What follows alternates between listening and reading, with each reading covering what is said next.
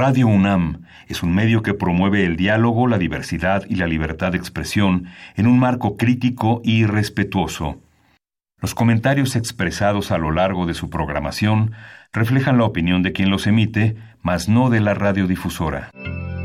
Radio UNAM presenta Primer Movimiento. El mundo desde la universidad.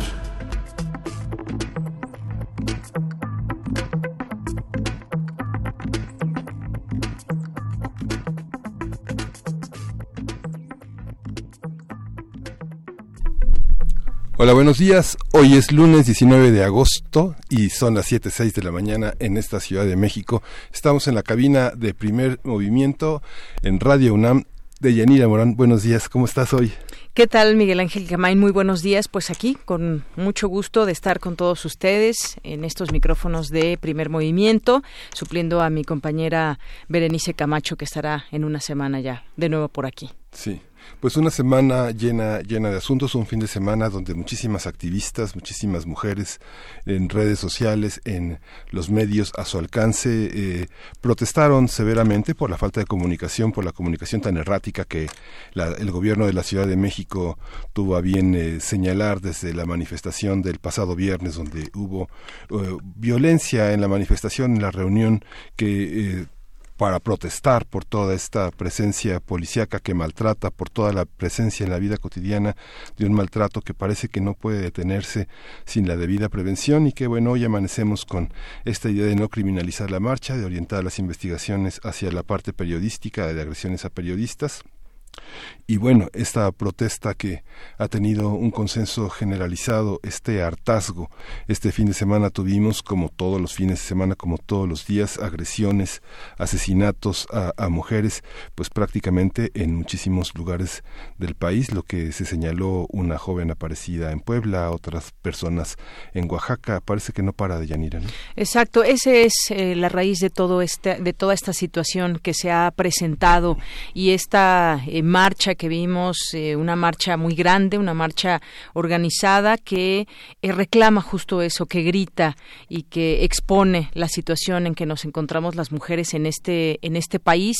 Y pues lo que vimos también en desde distintos eh, foros como en las redes sociales fue por una parte pues un gran apoyo a esta marcha, por otra parte algunas posturas de crítica en torno a lo que sucedió en el Ángel, en, en la estación de policía, en una estación del Metrobús eh, y algunas agresiones que hubo a periodistas. Hay este reclamo también, no hay que ser invisibles o no hay que invisibilizar a este, este reclamo que también tiene, eh, hay mujeres también en todo esto. Sin embargo, pues bueno, yo creo que no debemos escapar justamente de cuál es el origen de todo esto. Siguen matando a las mujeres, ese es el punto. ¿Cómo van a cambiar o cómo le hacemos para que ya no suceda esto desde el Poder Judicial, desde las leyes que ya están implementadas, desde las propias autoridades que tienen en sus manos poder cambiar muchas cosas, pero sobre todo también en la sociedad, cómo, cómo, cómo ve la sociedad todo esto, cómo es que se debe de reclamar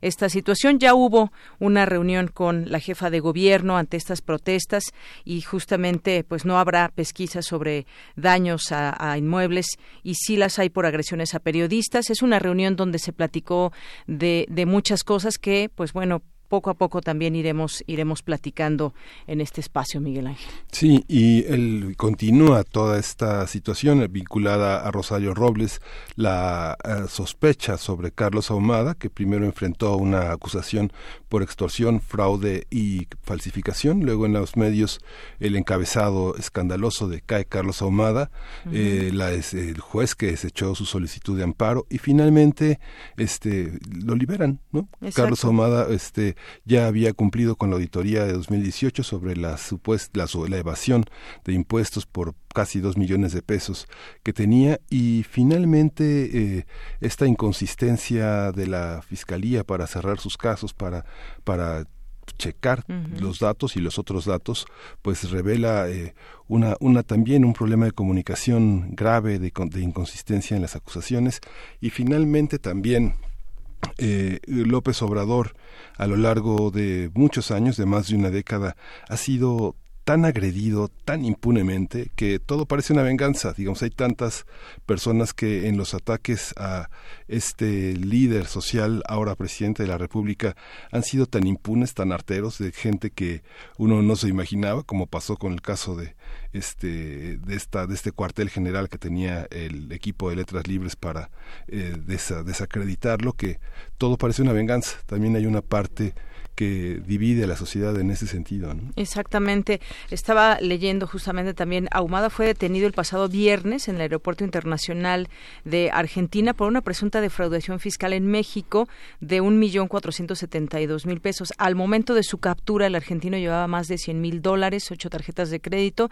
y bueno, pues finalmente su defensa eh, logra exonerarlo de estos eh, señalamientos que se le hacen desde México. Pero efectivamente, volver a ver el nombre de Carlos Ahumada creo que no a pocos nos sorprendió.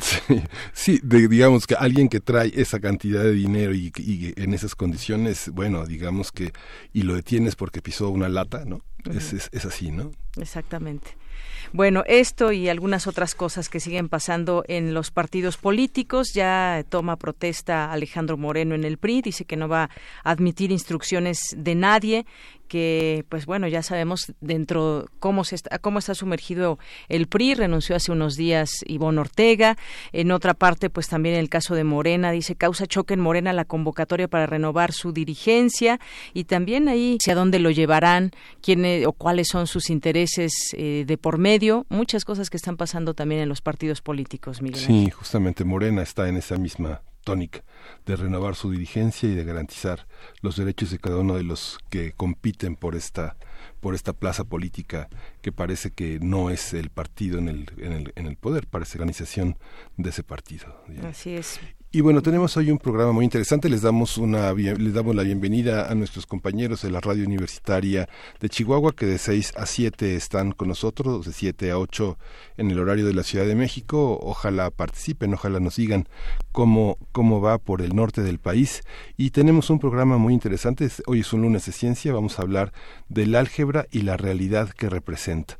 Vamos a conversar con la doctora Marta Yoko Takane, ella es investigadora del Instituto de Matemáticas de la UNAM y va a estar con nosotros aquí en la cabina.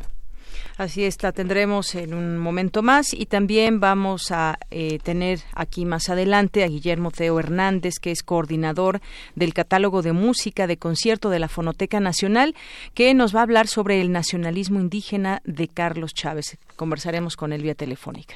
Y en la nota nacional tenemos eh, los defensores de las audiencias y la ley de telecomunicaciones. Vamos a contar con el comentario de la maestra Beatriz Solís Leeré, profesora de la Universidad Autónoma Metropolitana de la Unidad Xochimilco.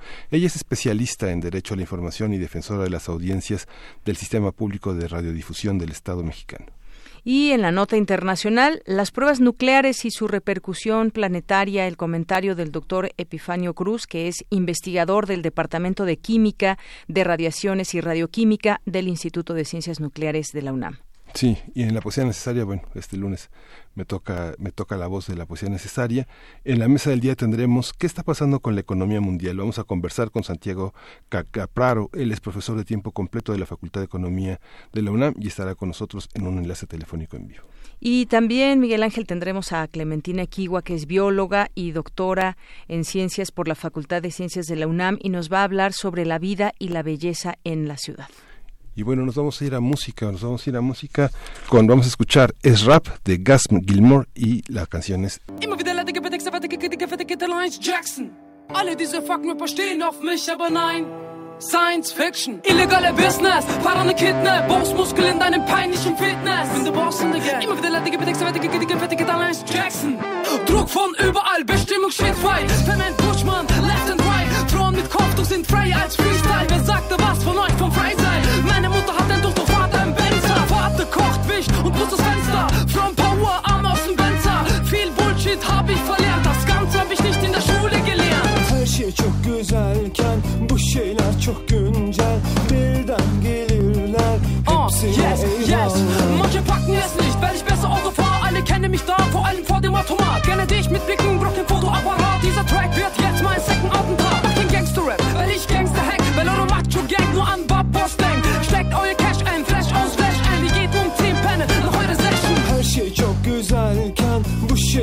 çok güncel Birden gelirler hepsine eyvallah. Her şey çok güzelken bu şeyler çok güncel Birden gelir.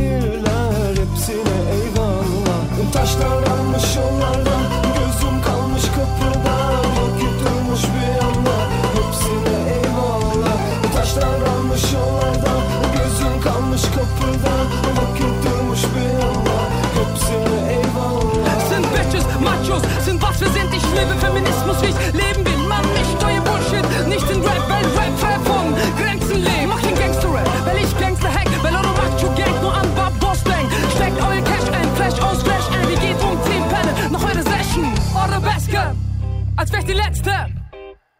Volle Verletzten, konnte den Code geben, nannten sie Todleben.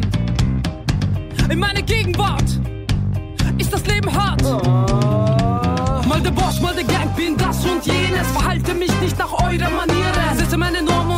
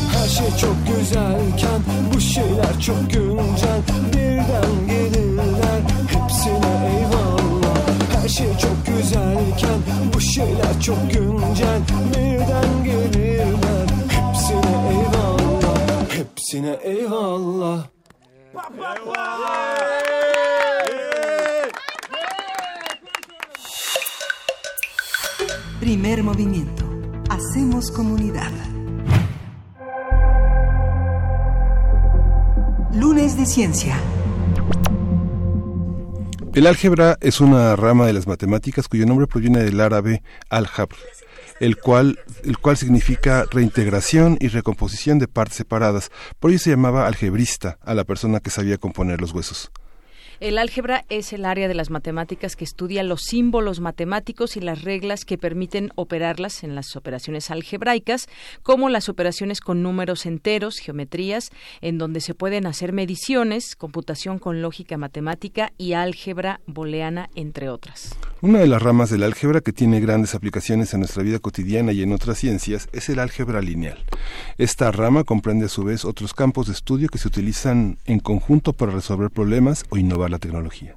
Por ejemplo, el algoritmo que utilizan las páginas web de Google se hizo con álgebra lineal, más específicamente con el llamado teorema de Perron-Frobenius de la teoría de matrices. Cuando alguien quiere buscar Radio UNAM en el buscador web, no salen las páginas al azar por el algoritmo que nos da primero las que tienen mayor conectividad con respecto a ligas importantes. Vamos a conversar sobre el álgebra, cuál es su historia, cómo se ha desarrollado y qué parte de la realidad representa. Está con nosotros la doctora Marta Yoko Takane, ella es doctora en matemáticas, investigadora del Instituto de Matemáticas y profesora de licenciatura y posgrado en la Facultad de Ciencias de la UNAM. Ella fue editora de Aportaciones Matemáticas, la serie de libros de la Sociedad Matemática Mexicana por más de 10 años y es parte de la Comisión de Igualdad, Equidad y Diversidad del Instituto de Matemáticas y miembro del grupo Mujer y Ciencia UNAM.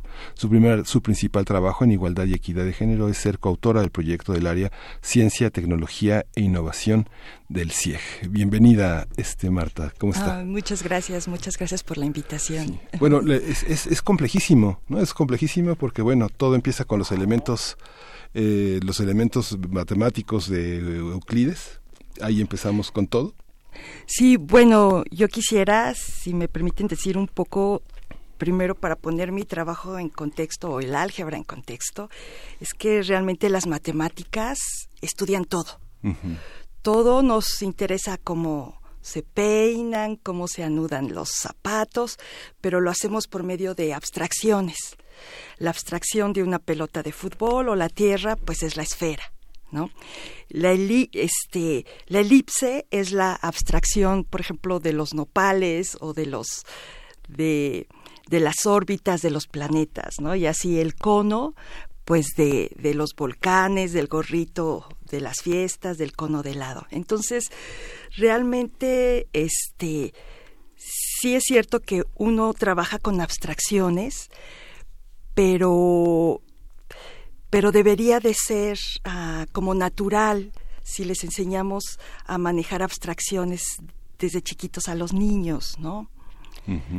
Y este, y bueno, con lo que me preguntas, sí, bueno, yo trabajo en el álgebra lineal. El álgebra, pues nació, como decían, ayudando a la geometría y, haciendo operaciones, etcétera, pero muy pronto eh, tomó su propio carácter y, sus propias metas y objetivos, ¿no?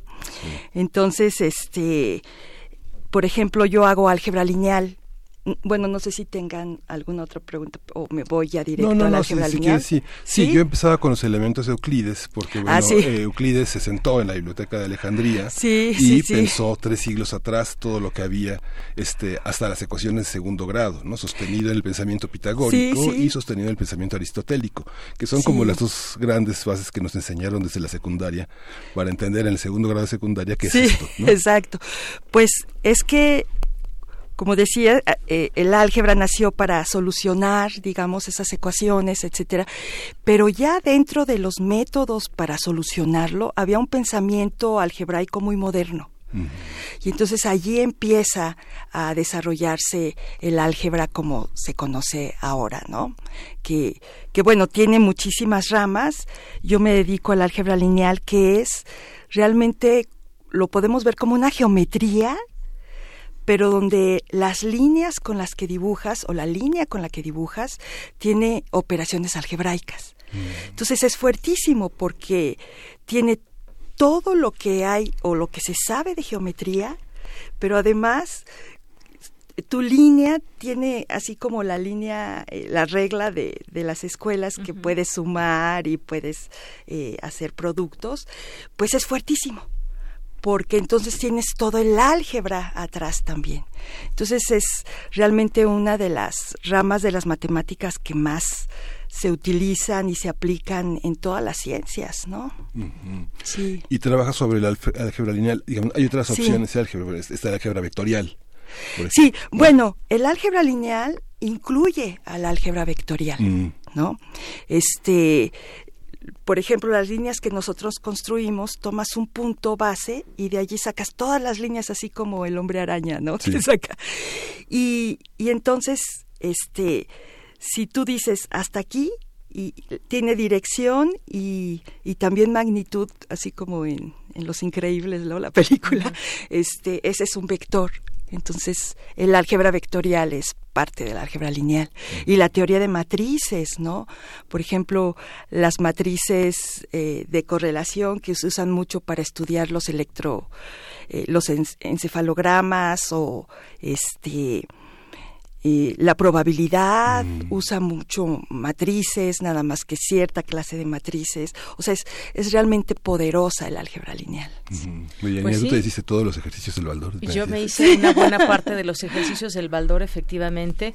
Esta combinación también de números con letras y demás que de pronto uno Sí. no sabe hacia dónde nos va a llevar, pero que estuve leyendo un poco sobre, sobre álgebra y nos da esa capacidad, por ejemplo, del pensamiento abstracto y nos, nos facilita sin que quizás incluso nos demos cuenta el razonamiento para para distintas situaciones y eso me llama muchísimo la atención además de que tiene esta raíz árabe al Sí, sí.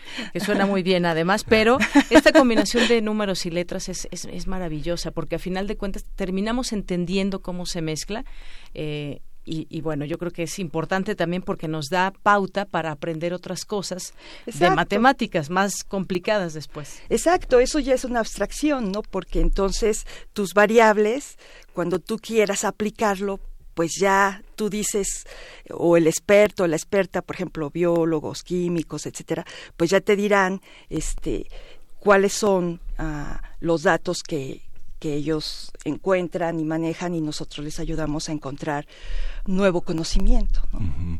Cuando uno, cuando uno, uno, eh, es usuario del Baldor y resuelve los ejercicios del álgebra, ¿no? digamos que hay un, hay un punto de llegada en la historia de la cultura que son las ecuaciones de segundo grado. Sí, ¿no? exacto. Después llegaron las de tercer grado, las Sí, de cuarto sí. grado y después las de quinto grado, que ya eran un infierno para muchas personas, sí, sí. ¿no? Para muchas Que personas que, que tal vez pe- pe- pensábamos o pensábamos de otra manera, no en, esa, no en ese grado evolutivo que permite que las matemáticas sean como una especie de concierto, de una plasticidad enorme en la mente. Pero, ¿qué es posible pensar eh, en la historia de la matemática y qué no era posible pensar este, en los últimos siglos, en los últimos tres siglos? ¿Qué somos capaces de pensar hoy en esos términos? Por ejemplo, no sé, el cálculo infinitesimal, que no era una Sí. cosa que pudieran pensar los griegos, por ejemplo. Sí, bueno, mira, este, la misma abstracción nos llevó a un montón de cosas, por ejemplo, a los números complejos, ¿no? Que decían, bueno, eh, ¿qué pasa? Por ejemplo, para los griegos, la, la ecuación x al cuadrado menos 1 igual a 0 tenía mucho sentido, porque es un área, es x al cuadrado igual a 1, es un, es un área de, de un cuadrado, por ejemplo. Entonces eso tenía mucho sentido. Pero alguien con pensamiento más algebraico decía, oye, ¿y por qué no te preguntas x al cuadrado más 1 igual a 0? Si lo que nos interesa ya es más abstracto, pero también lleva ese placer de, de, ir conociendo cosas, de ir creando cosas, etcétera. Y allí entran los números ah, complejos, ¿no? El imaginario y es, es la raíz del cuadrada del menos uno. Es decir, y por i es menos uno. Y, de- y para los griegos eso era así como, pues eso No, pero para nosotros nos dio una herramienta tan importante, el número imaginario, que se usa muchísimo ya en geometría, bueno, desde hace mucho tiempo en geometría, etcétera, y Gauss este los pudo fundamentar muy bien con una idea, y eso es muy bonito de, de un jardinero, ¿no? Porque los jardineros en Europa pues hacían sus maravillas, ¿no? En Versalles, así, todo garigoleado, etcétera. Entonces ellos sabían usar muy bien eh, cómo sacar raíces cuadradas, etcétera, ¿no? Entonces, Qué interesante. él- sí, y entonces él, él hacía una, una mente tan inocente, ¿no? Nos han dado muchas ideas eh, geniales, ¿no? Bueno, pues imagínate, hasta en los jardines podemos encontrar todo esto, Ah, sí, todo este sí. tema de las matemáticas. Ah, luego yo tengo una, una pregunta, por ejemplo, ah, ¿desde qué edad? Bueno, pues sabemos desde la primaria, desde incluso antes, Sí. comienza a los niños a enseñar eh, matemáticas. Y para muchos, no, no sé Sí. exactamente por qué después se vuelve un coco las matemáticas. Y ya cuando empiezan a ver las multiplicaciones y las divisiones, todo comienza para bien o para mal. ¿Cuál puede ser, digamos, ese método para enseñar las matemáticas de la mejor manera? Bueno, este, primero, Para después no tenerle miedo al álgebra. Exacto. pues es que no nos hemos dado a entender, ¿no? Porque, como dije, las matemáticas estudian todo. Entonces, lo que yo hago con niños, por ejemplo, y con niñas, es que jueguen, que jueguen mucho. Las canicas, no les quitemos, no, no son muñecas para niñas y canicas para niños, hay que darles muchos juguetes, hay que enseñarles a observar cómo cómo caminan las hormiguitas y si les pones una hojita ahí, qué hacen, porque observar y observar hace que uno haga preguntas. Y eso es lo que hacemos los científicos, ¿no? Observamos y empezamos a hacer preguntas. Y entonces, eh, por ejemplo, a las niñas, que, que luego se ve que, que son las que más se retraen en las matemáticas, pues se está, se está diciendo que se hagan talleres de puras niñas. Pero tenemos que empezar desde la casa con no decir, por ejemplo, cuando hay hermanitos, dos hombres, luego se insultan con femeninos, ¿no? Ay, bueno, ya, ya saben. Y entonces es- eso, eso no se puede dar. O sea, un diccionario familiar y, y este y escolar de palabras y frases que no se que no se digan, eso es importantísimo, ¿no? Luego tenemos que tenemos que jugar y jugar y jugar y hacer preguntas y yo hago las mismo, los mismos juegos, por ejemplo, de engranes desde niños chiquitos, porque luego enseño a, a- a niños, luego a, a- de secundaria y a prepa, y, y papás, y luego a mis estudiantes de facultad, lo son los mismos juegos, nada más que con entendimientos distintos. Entonces, se debe de jugar mucho. Tienen que jugar mucho y, y este y enseñarles a hacer preguntas y también a los papás y, a, y mamás y a los maestros y maestras que no tengan miedo de decir no sé. Más bien, no- O no yo también digo no sé, exacto. Decir, bueno, juntos vamos a, a- a ver qué pasa, ¿no? Y si no, pues le preguntamos a alguien que sepa. Sí, Oiga, doctora, y por ejemplo, yo pensaba, yo pensaba eh, el tema del cerebro y las matemáticas, ¿no? Sí. Como, como, no sé, eh, yo he escuchado a muchos educadores decir, bueno, este niño no puede hacer estos trazos porque todavía no tiene la madurez para hacer estos trazos, o ha empezado a dibujar las letras, o a unir, a unir sílabas, o a unir frases, o pensar en mo- modelos eh, de lenguaje más abstractos, por ejemplo, Sí. empezar a trabajar el pasado, el presente, el futuro, los condicionales, digamos, obedece a un desarrollo del cerebro. Aunque uno ve en la historia de la matemática, ahora que mencionaba a Gauss, eh, a, a A Poincaré, a todos estos grandes Sí. investigadores, hay un grado de madurez para pensar, las, para pensar la matemática. ¿Hay, ¿Hay algo, hay alguna evidencia científica en la que uno piense que para un niño que no ha tenido un desarrollo completo del cerebro, que según dicen los científicos hasta, hasta los 21 años, ¿qué es posible pensar como en cada etapa de la vida? ¿Qué se pierde uno cuando no lo hace a, a tiempo, entre comillas? ¿no? Bueno, si uno no lo hace a tiempo, pues da el miedo, ¿no? Principalmente en las matemáticas, pero también es cierto de que de que no todos somos iguales. Entonces, sí hay, por ejemplo, mm, yo trabajé por por un buen rato, pero nunca lo pude aplicar por cuestiones que después si quieren platicamos otro otro día, pero este era enseñar geometría a niños y niñas que nacieron ciegos. Ah, Es decir, que no, que no perdieron la visión. Entonces, estuve haciendo, estuve trabajando mucho, estudiando también con profesores y profesoras que enseñan a que enseñan a, gente ciega y este y también hablando aún con matemáticos que eh, uno nació ciego y otro perdió la vista porque los que nacen sin ese sentido tienen una capacidad de geométrica impresionante, ¿no? Sí, impresionante. Entonces, cuando uno no tiene algo, desarrolla otra cosa. Claro, también hay este otro tipo de deficiencias, ¿no? O, eh, por ejemplo, este niños que, que son más lentos para, para aprender que, que los demás. Y entonces, este, debe de haber métodos ad hoc para cada quien.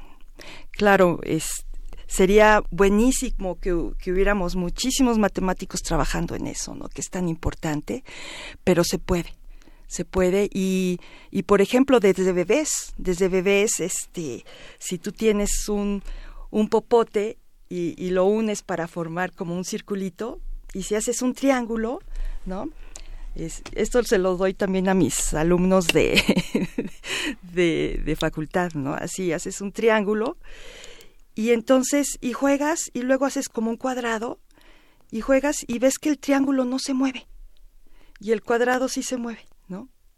Pues eso también es matemáticas y, y es porque es único el triángulo que puedes formar con, con tres cachitos ya dados. Y eso lo hace muy estable. Y no sé si recuerden a Alberto Castillo, ¿no? Y Sí. él, él usó mucho el triángulo para desarrollar sus estructuras arquitectónicas.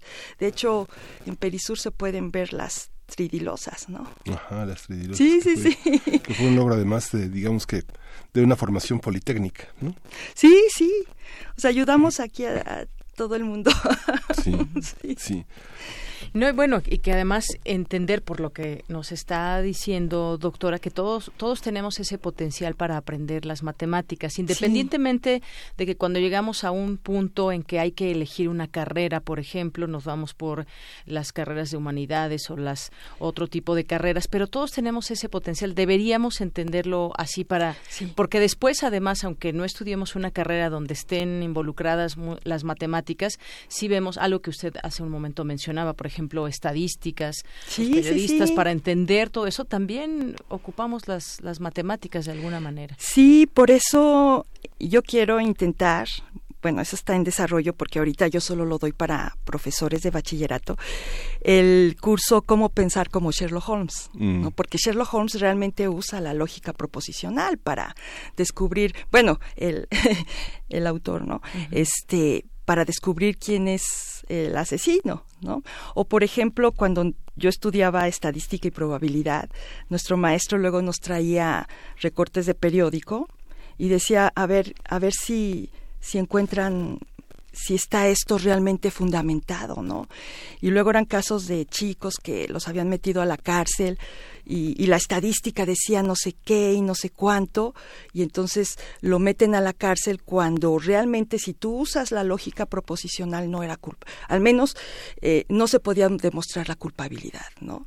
Entonces usan, eh, usan mucho los abogados esas clases de cosas, ¿no? Está científicamente, cuando dicen científicamente probado, hijos, yo, yo me tengo que sentar porque quiere decir que ya usaron la estadística como quisieron. Sí. Son las formas, digamos, este, son las formas de la lógica. Pero, por ejemplo, si uno piensa, por ejemplo, en que el teatro nos hace más, eh, hace que el mundo sea más habitable cuando un niño hace teatro o la, la educación deportiva, ¿Para qué la, educación musical, ser dueño de un instrumento, guardar tu flauta, tu guitarra, tu violín, tu tambor, llevarlo de la casa a la escuela, llevarlo con tus amigos, formar un pequeño grupo, cantar, ¿no?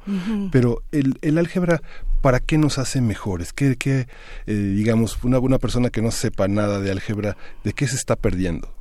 Bueno, es de la, de la pasión de, de encontrar cosas nuevas, ¿no?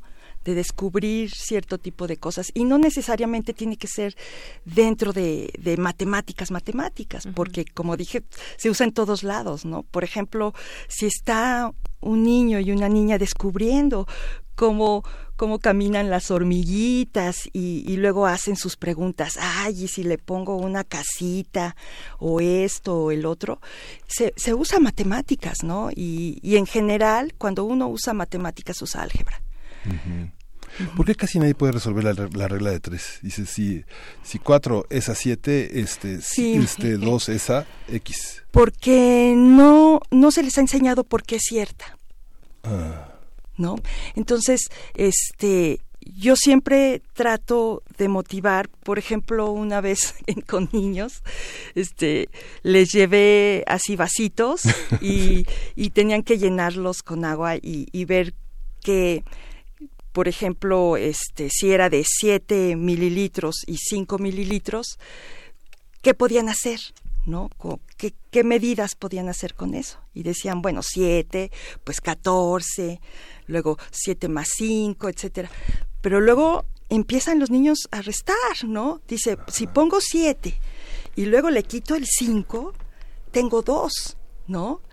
Entonces, pues eso ya es álgebra, ¿no? Pero lo hacen. Y entonces lo que sale con eso es el máximo común divisor, que bueno, a lo mejor a, algunos de, nuestros oyentes no se, no se acuerdan, ¿no? Pero este, el, el máximo común divisor de 7 y 5 es el 1.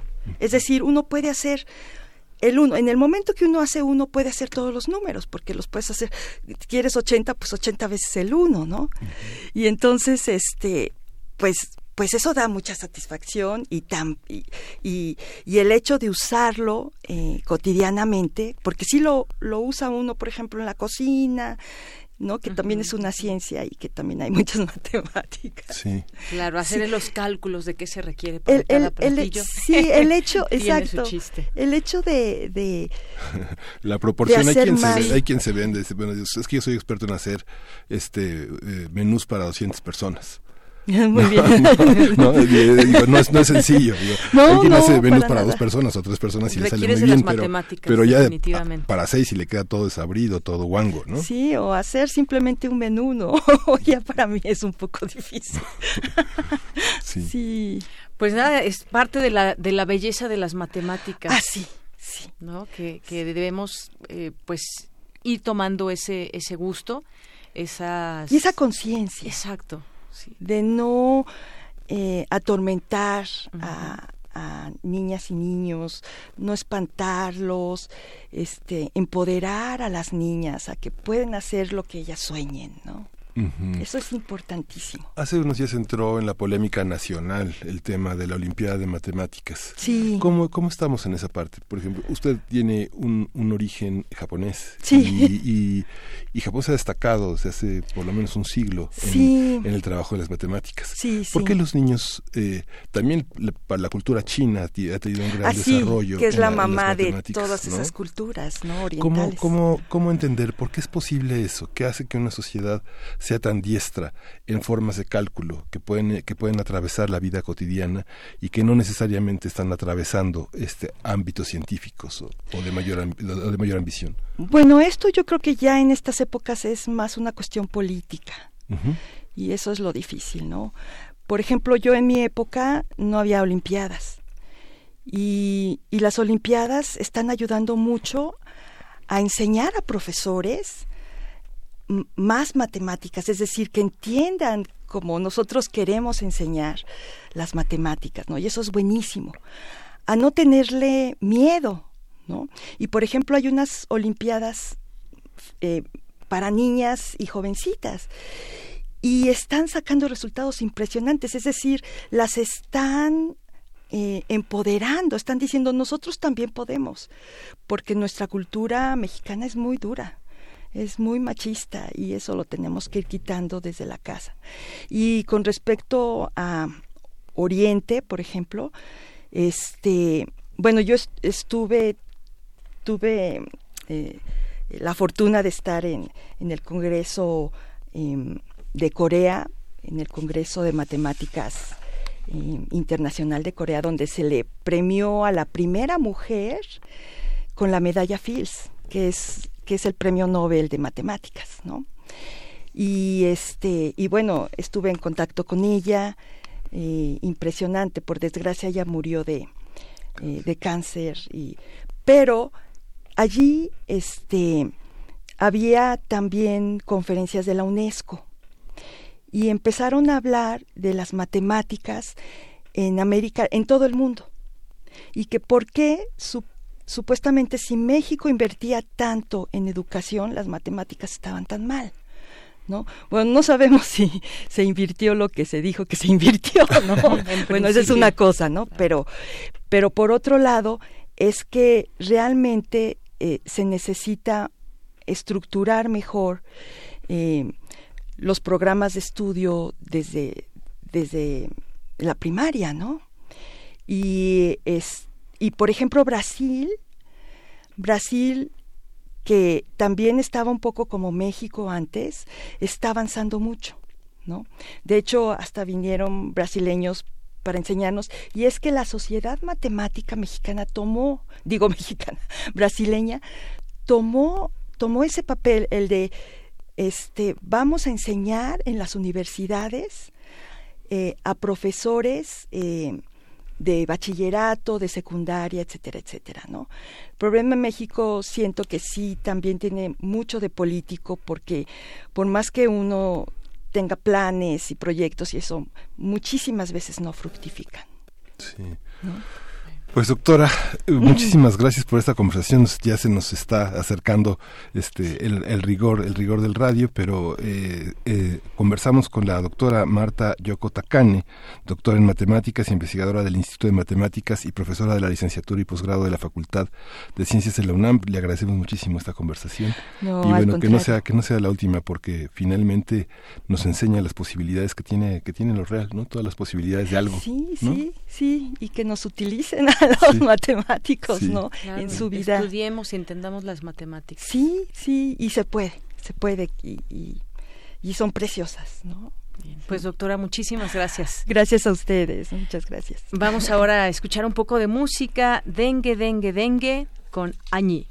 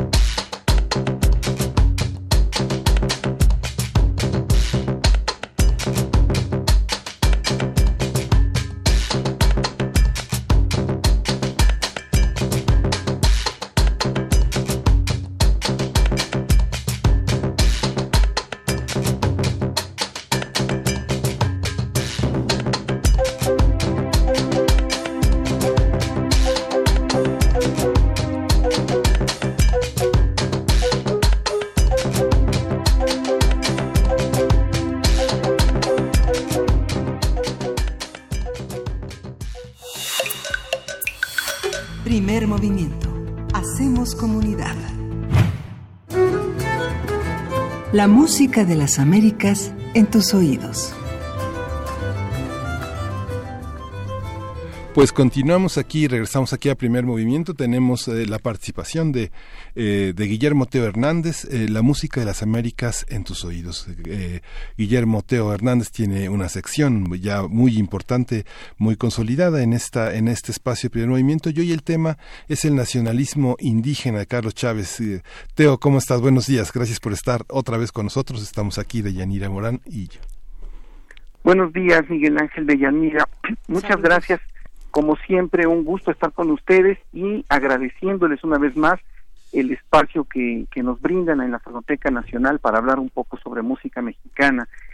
Y, recuerdas, no sé, Miguel Ángel, que la vez pasada y pusiste el dedo en el renglón, en, digo, el dedo en la llaga y, y, me hiciste pensar mucho sobre, sobre esta figura de Carlos Chávez que de alguna forma es una figura controversial, ¿no? Y que se presta a muchos mitos. Entonces, un poquito en, en, en respuesta a esta a este cuestionamiento que, que me hiciste, pues este es que preparé esta cápsula del día de hoy. Muchas gracias.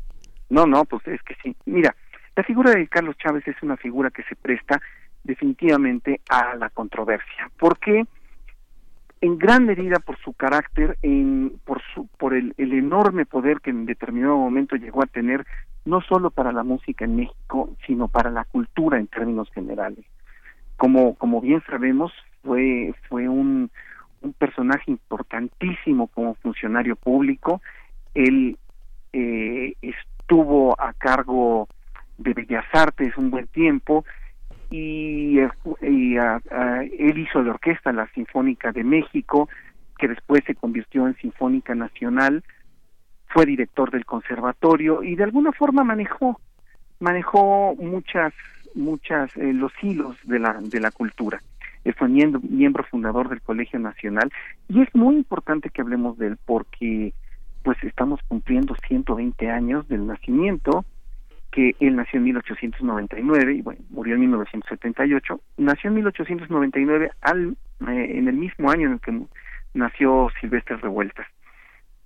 La vez pasada hablábamos que no podía ser comprendida la música del periodo, digamos, de postrevolucionario, si no, si no lo contextualizábamos dentro de este ambiente eh, que buscó el nacionalismo como una como una vía importante debido a que estaba tremendamente comprometido con los con los movimientos sociales.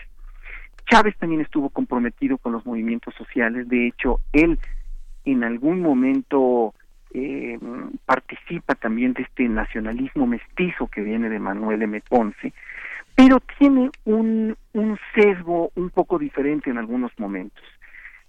¿A qué me refiero con esto? Eh, Chávez siempre fue un personaje muy inquieto que miró hacia afuera. ¿A qué me refiero con mirar hacia afuera?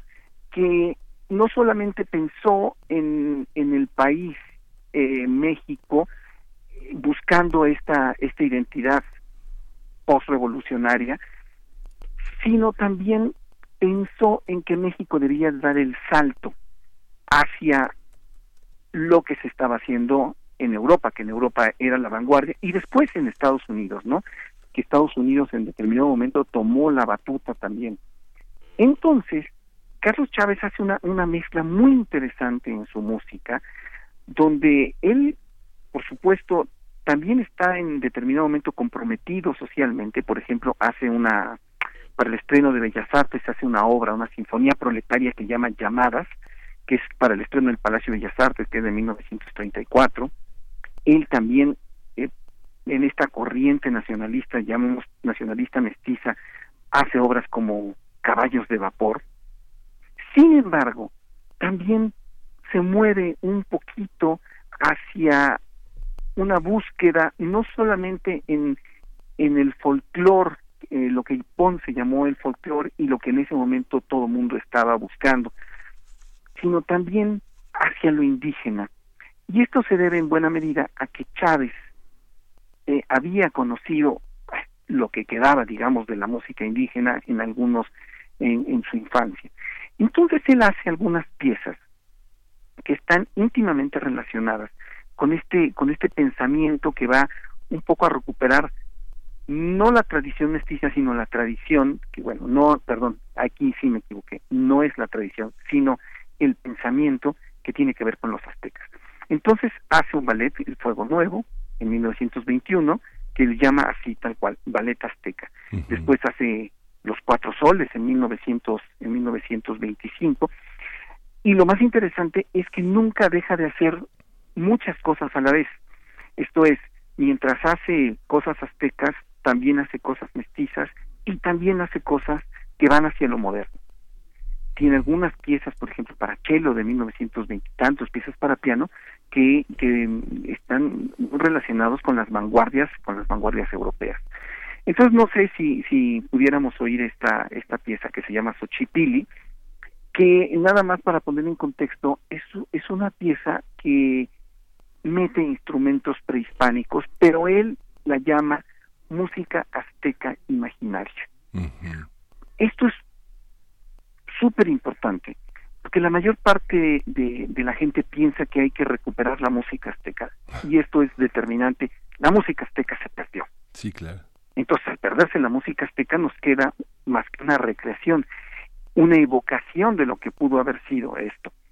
Y Chávez lo hace con una gran conciencia, de ahí el título, Música Azteca Imaginaria. O sea, le está presentando al público una evocación. Esto me parece que es lo más importante dentro de de esta pieza que, que, que vamos a que vamos a escuchar ahora. La versión es es una versión de la Southwest Chamber Music en, en que bueno somos enamorados de Chávez hicieron toda la música de cámara de Chávez el director es Jeff von der Schmidt. Pues vamos a escucharte y bueno, con esto nos despedimos, vamos a dejar a nuestros radioescuchas con esta música y aprovechamos también para que nuestros radioescuchas de la Radio Universitaria de Chihuahua se queden con esta con este regalo de la fonoteca, con este regalo con tus ideas y con esta posibilidad de disfrutar esta música azteca imaginaria, Xochipili. Gracias, Guillermo T. Hernández. No, gracias a ti, hasta luego. Hasta pronto. Hasta luego.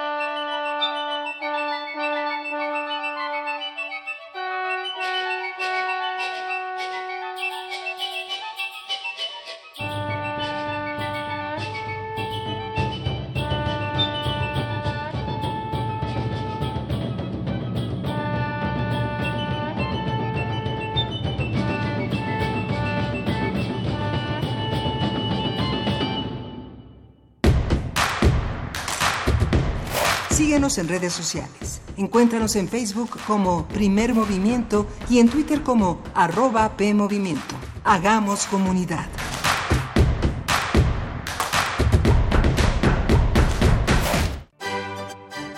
Hay que tener una mente particularmente entrenada para apreciar la belleza en el arte, pero hay que entrenarla aún más para adquirir una visión crítica.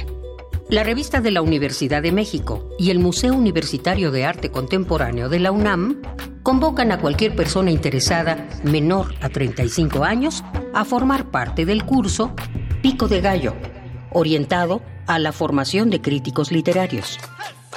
Un ciclo de talleres teórico-prácticos destinados a la profesionalización de reseñistas literarios con cinco personalidades internacionales de la crítica.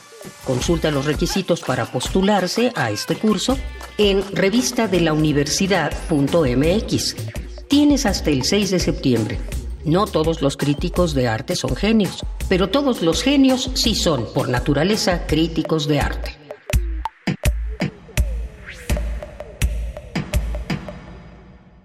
En Movimiento Ciudadano sabemos que no te equivocaste al votar por un cambio.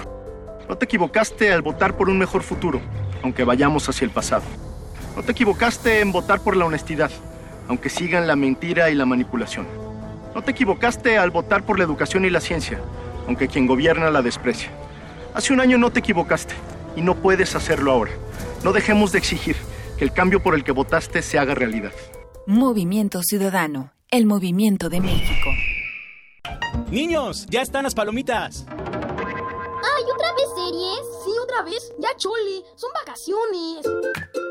Este verano la Secretaría de Cultura te ofrece opciones para que tus vacaciones sean divertidas y enriquecedoras. Asiste a los recintos culturales de todo el país y disfruta de música en vivo, cine, talleres, conferencias y mucho más. Actívate, no hagas lo mismo de siempre, porque estas vacaciones, el verano, es cultura. Secretaría de Cultura. Gobierno de México. El telón acústico vuelve a levantarse en el tablado del cuadrante radiofónico para que las voces histriónicas repitan las mejores historias de un escenario invisible. Radio UNAM te invita a reescuchar los mejores radioteatros de su fonoteca en el programa Aventuras Soníricas, dirigidas por Eduardo Ruiz Aviñón, con textos de Elena Garro, Carlos Olmos, Vicente Quirarte, Roberto Coria, Frederick Durrenmatt, Edgar Allan Poe, Mary Shelley, William Polidori, H.P. Lovecraft, Bram Stoker, Samuel Beckett, Jack London, Herman Melville, entre otros. Todos los sábados a las 20 horas por el 96.1 de FM, Radio UNAM, Experiencia Sonora. La Universidad Nacional Autónoma de México presenta Filuni Feria Internacional del Libro de los Universitarios, tercera edición. Una fiesta en torno al libro y la cultura, con más de 200 editoriales universitarias. Encuentra ciencia, filosofía, novela gráfica y fanzine y acude a actividades de acceso 100% gratuito. Del 27 de agosto al 1 de septiembre en el Centro de Exposiciones y Congresos de la UNAM, Ciudad Universitaria. Más información en www.filuni.unam.mx. Queremos escucharte. Llámanos al 55 36 43 39 y al 55 36 89 89. Primer movimiento. Hacemos comunidad. Estamos de regreso aquí en Primer Movimiento. Miguel Ángel Quemain, pues tuvimos una primera hora con muchas matemáticas y sobre todo, pues la parte también amable de las matemáticas, ¿no? Eso me gustó mucho.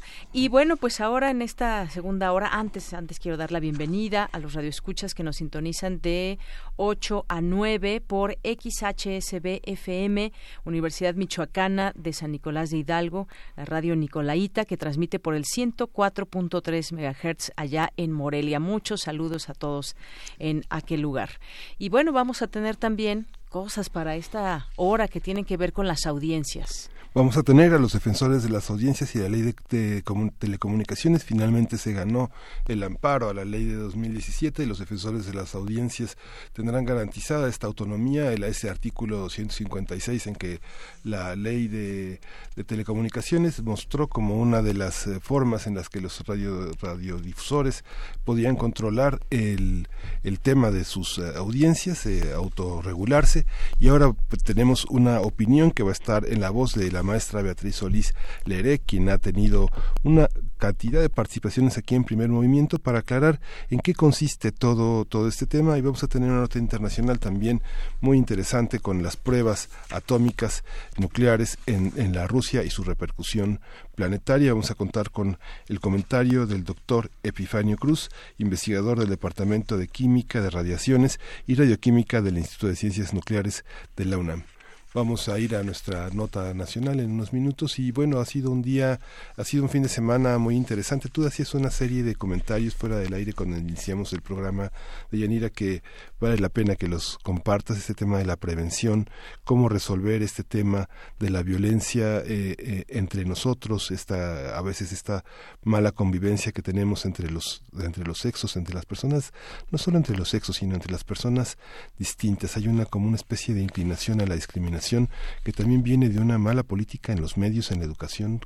¿Cómo, ¿Cómo, lo ves? Claro, decíamos todo esto a raíz de que pues la lista de mujeres que son violentadas continúa e incluso crece y yo decía cómo hacer para que estos casos no sucedan, más allá de cuando ya han sucedido y que hay un peregrinar en todo este tema judicial, desde poner una denuncia, desde ese momento están preparadas las autoridades para recibir a una mujer que, por ejemplo, acaba de sufrir algún daño a su integridad, pero yéndonos un poco antes, cómo terminar con todo eso, cómo hacemos esa labor de prevención para que, pues, eh, cada vez menos sucedan estas situaciones. Quisiéramos erradicarlas, por supuesto, pero ¿qué pasa en estos individuos que tienden a ser agresores? Eh, veíamos eh, distintos casos el, fin de semana, una mujer que amaneció en Puebla, otra más que decías en Huatulco. Todo esto, ¿cómo se previene justamente esa violencia y esa agresión? ¿Cómo se previene? que un taxista no te lleve por otro lado, no te secuestre, no te violente, cómo se previene que en la calle alguien no te persiga, cómo se previene que puedas eh, llegar o salir de una fiesta y llegar a tu casa bien, que no, no, no, los hombres no te vean como una presa fácil en ese, en ese momento. ¿Cómo se termina con todo eso? Yo creo que son preguntas que debemos hacernos y debemos discutirlas para generar soluciones a todo esto. Sí, Y bueno, nos vamos ya a nuestra nota nacional porque ya está la maestra Beatriz Solís en la línea y pues le damos pie a nuestra nota nacional. Primer movimiento. Hacemos comunidad. Nota nacional. Un grupo de abogados ganó un amparo contra la reforma a la Ley de Telecomunicaciones de 2017 que permitía a las concesionarias de radio y televisión la autorregulación de sus contenidos. Para la Asociación de Defensorías de Audiencias AC se trata de un logro importante, pues los medios deberán contar con defensores independientes, quienes asumirán la responsabilidad de velar por los derechos de las audiencias y no de las empresas. La reforma aprobada por el Senado en el 2017, que otorgó a las concesionarias la función de control de sus contenidos, generó desacuerdo entre diversas organizaciones defensoras de las audiencias. A partir de, esa, de la resolución sobre las reformas propuestas a la Ley de Telecomunicaciones de 2017, hablaremos sobre los medios, su regulación y el papel que juegan los defensores en la construcción de este espacio público. Está con nosotros en la línea la maestra Beatriz Solís Leeré, profesora de la Universidad Autónoma Metropolitana de la Unidad Xochimilco.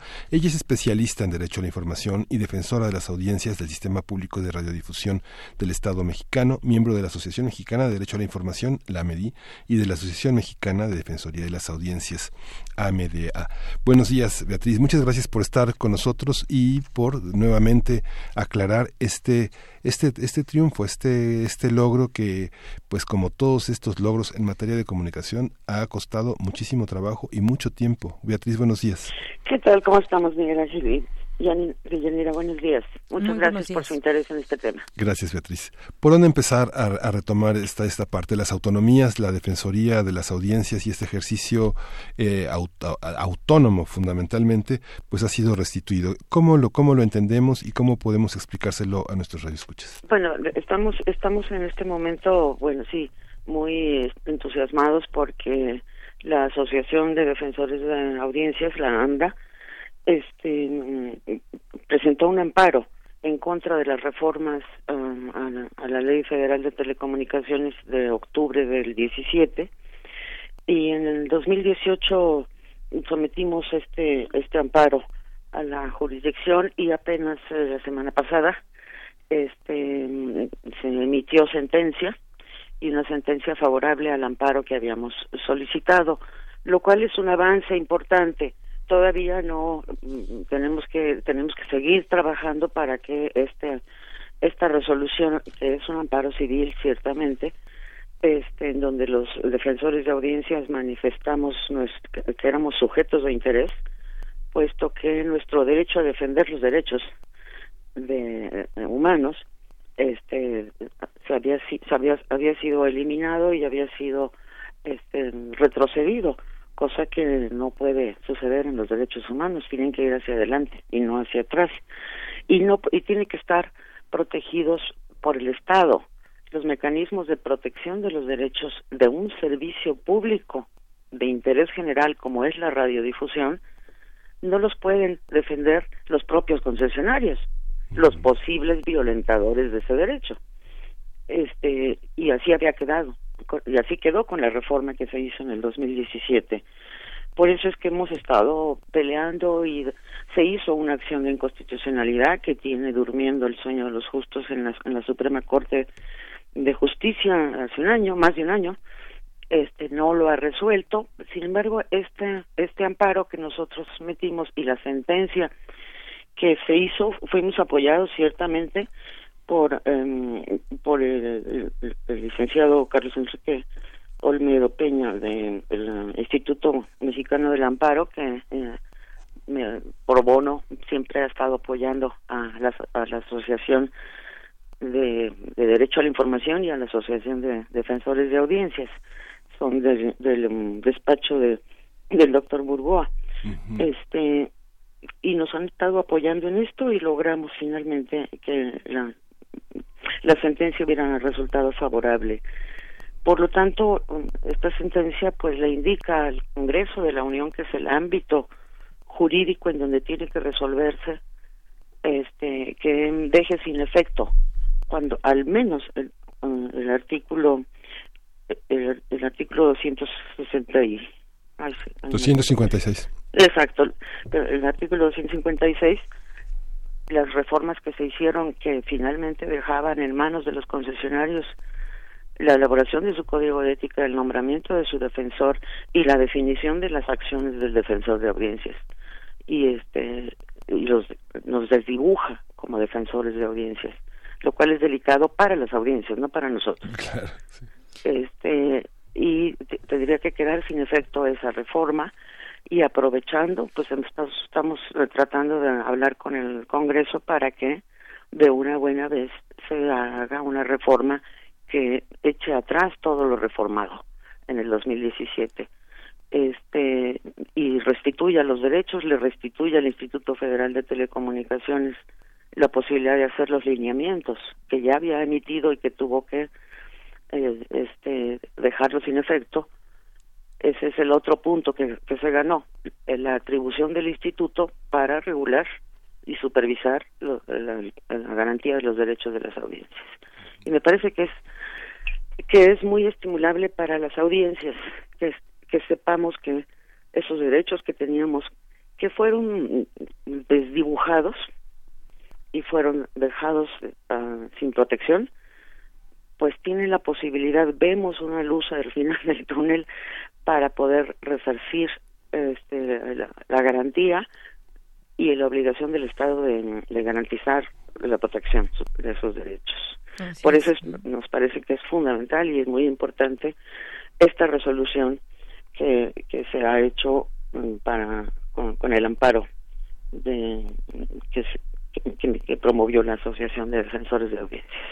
Sin duda, maestra Beatriz Solís, este es un logro muy importante y uno se pregunta, ¿esto qué implica para las audiencias, que son justamente esas personas que eh, están escuchando atentamente un mensaje, por ejemplo, y que eh, esto va a permitir que cuando tenga alguna observación, alguna situación que hacer frente a algo que le parece que eh, daña algo que tiene que ver quizás con la ética dentro de la radio, pueda ejercer ese derecho, pero que además sepa que tenga esa eh, firme idea de que ya no no va a ser va a ser una una autonomía de los defensores, no va a ser una autorregulación donde quizás solamente pues no se llegaba a mucho y, quedaba hasta ahí un posible reclamo, una respuesta, pero esto va a tener la, la certeza de que va a ser una, eh, una respuesta autónoma. Esto yo creo que también lo deben entender muy bien todas las, las audiencias, los tenemos que seguir trabajando todos porque las propias audiencias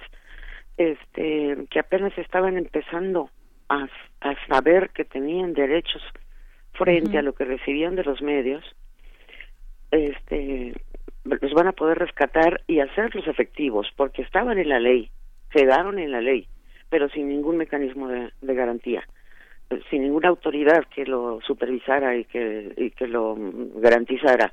Los defensores, en la mayor parte de los casos, debo decirlo, pues dependían del concesionario que lo llamaba.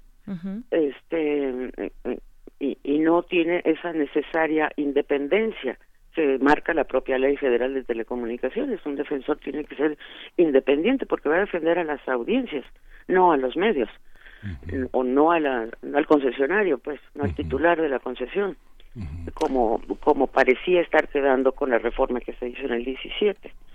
Este, entonces sí, tenemos mucho trabajo que hacer. Las audiencias, por un lado, en defender sus derechos y en exigir cuando vean que se violentan, este, y los defensores de audiencias a ser los intermediarios, los mediadores fundamentales entre las audiencias y los contenidos que se les transmiten a través de los medios. Sí, justamente esta, esta protección, este reconocimiento a los defensores de las audiencias tiene es, es, es, la, es la punta simbólica de muchas otras cosas en relación al poder político en los medios, a, la gente que paga para que los medios tengan una visión eh, particular, una visión sesgada, y los comerciantes, los empresarios que no dejan que eh, la, el negocio periodístico funcione de una manera autónoma. Una parte, una cosa es el negocio y otra cosa es el ejercicio periodístico que finalmente se tiene que imponer por encima por encima del negocio. Es lo que también eh, queda de manifiesto con esta sí, ley. Por supuesto. Eh, entender que la radiodifusión está eh, este, declarada por la Constitución como un servicio público de interés general. Este, y ya no es cualquier cosa entonces lo que eh, eh, lo que ese servicio nos brinda y cómo tenemos que exigir que ese servicio se nos brinde con calidad, en competencia, con pluralidad, sin discriminación, eh, con una serie de, elementos que están contenidos en, en, el concepto general de los derechos humanos. Y si vemos que esto se violenta, sí tenemos, debiéramos de tener la posibilidad de acudir al medio y decir, en este programa o en este noticiero se cometió este, una violación a los a los derechos a mis derechos porque hay una una tergiversación de la de la realidad no se está cumpliendo con con el, el, ejercicio de la no discriminación. Hay una discriminación explícita qué sé yo. Y también eh, maestra Beatriz Solís la personalidad de las audiencias también, digamos, va, va poco a poco creciendo porque es un tema que eh, se va insertando el que las audiencias puedan saber y reconocer que tienen esos derechos y que hay quien los represente, porque yo creo que este tema debe seguir también eh, haciéndose cada vez mayor en los medios de comunicación. Sí, por supuesto, y no podemos permitir que se baje de la agenda pública, de la agenda de la discusión. De hecho, fue una feliz coincidencia que la, la resolución de este amparo con un foro que queremos, estamos organizando como asociaciones de comunicación, todas las asociaciones que tenemos que ver con la comunicación en la propia Cámara de Diputados, un poco para sensibilizar a los legisladores para que reviertan esa reforma que afecta a los ciudadanos como audiencias.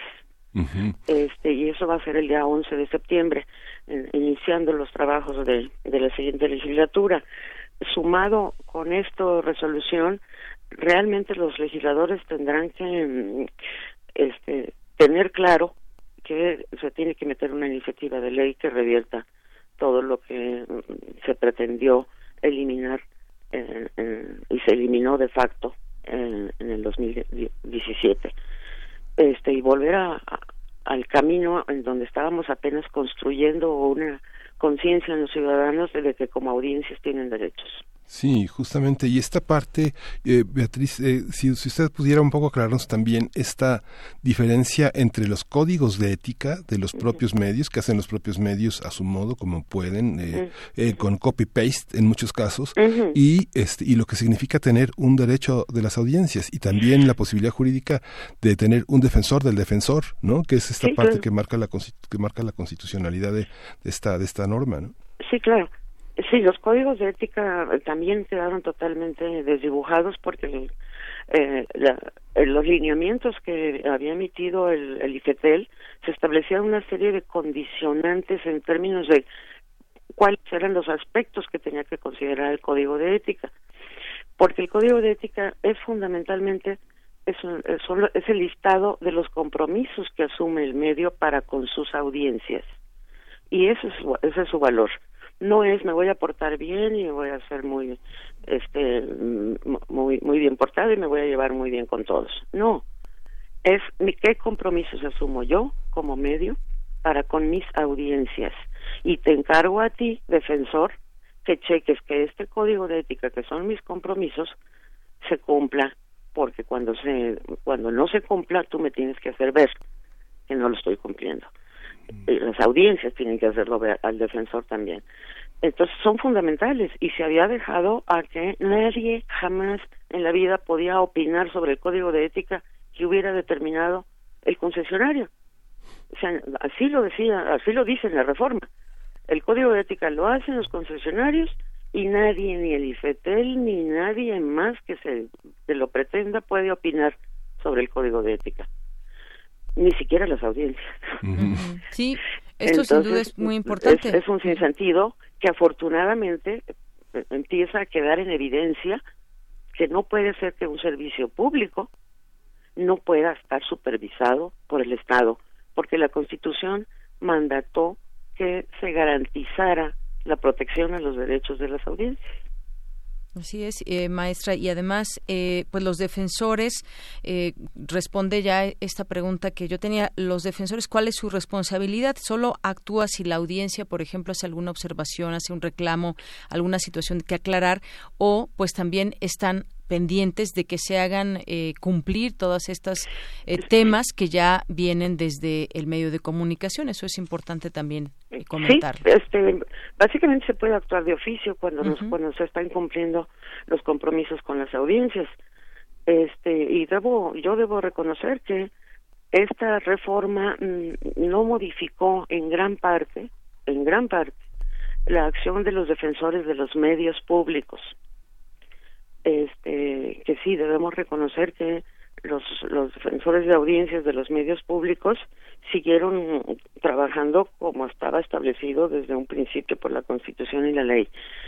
Este, no así todos, no todos los medios de comunicación, ciertamente. Aunque están obligados todos a tener defensores, no todos tienen defensores o tienen un solo defensor para mil frecuencias. Entonces, es difícil poder atender así a las audiencias. Sí, mucha, mucha de la, mucha de la audiencia, muchos de los usuarios de los medios de comunicación han preferido volcarse a tener, a dar sus propias versiones en redes sociales, a buscar una interlocución, mandar cartas que nunca publican, mandar aclaraciones que nunca se hacen y abandonar esta por el desgaste, esta impunidad de la que gozan muchos medios de comunicación. ¿A dónde conduce esto, Beatriz? ¿Hay posibilidad como este de, de refugiarse en las redes sociales para decir nuestra propia verdad o eso es un síntoma realmente de una situación de impunidad y de falta de equidad? Mira, sí, ciertamente, como bien lo dices, es un síntoma, porque ante la imposibilidad de tener otro tipo de canales más directos, más efectivos, este, pues sí, nuestros ciudadanos acudimos a las redes sociales, que lo cual no quiere decir que, que cuando se garanticen bien los derechos de las audiencias van a dejar de funcionar estas redes sociales, por supuesto que no. Los propios defensores tienen que contar con sus redes sociales para que a través de esas y del correo electrónico y del teléfono y de cualquier mecanismo puedan comunicarse las audiencias con el medio.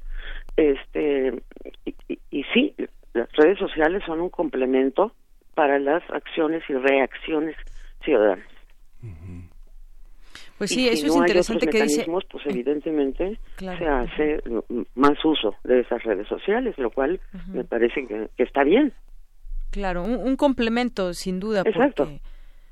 Y que tenemos que saberlos usar también. Claro. Sí, hay, los canales específicos, se, debe poner a disposición de las audiencias, por ejemplo, algún teléfono, un correo electrónico donde se pueda pues precisar y hacer justamente esa comunicación eh, con el defensor. Y es responsabilidad de los medios hacerle saber a las audiencias cuáles son los mecanismos de contacto con sus defensores, cosa que no se ha querido hacer en la mayor parte de los casos este que a lo largo de la programación se está informando a las audiencias que cualquier este o, consideración que tengan con respecto a los contenidos se comuniquen a tal teléfono o a tal correo o a tal face o a tal tweet este para para hacer saber este su opinión sobre los contenidos que está recibiendo sobre todo porque son servicios públicos Sí. Claro. Esta división, esta parte que, por ejemplo, el, se le ha reprochado tanto al presidente de la República de hostigar la relación con, con la prensa, de, de, de, señalar abiertamente con nombres y apellidos eh, las inconformidades que él tiene y su gobierno con el manejo de la información.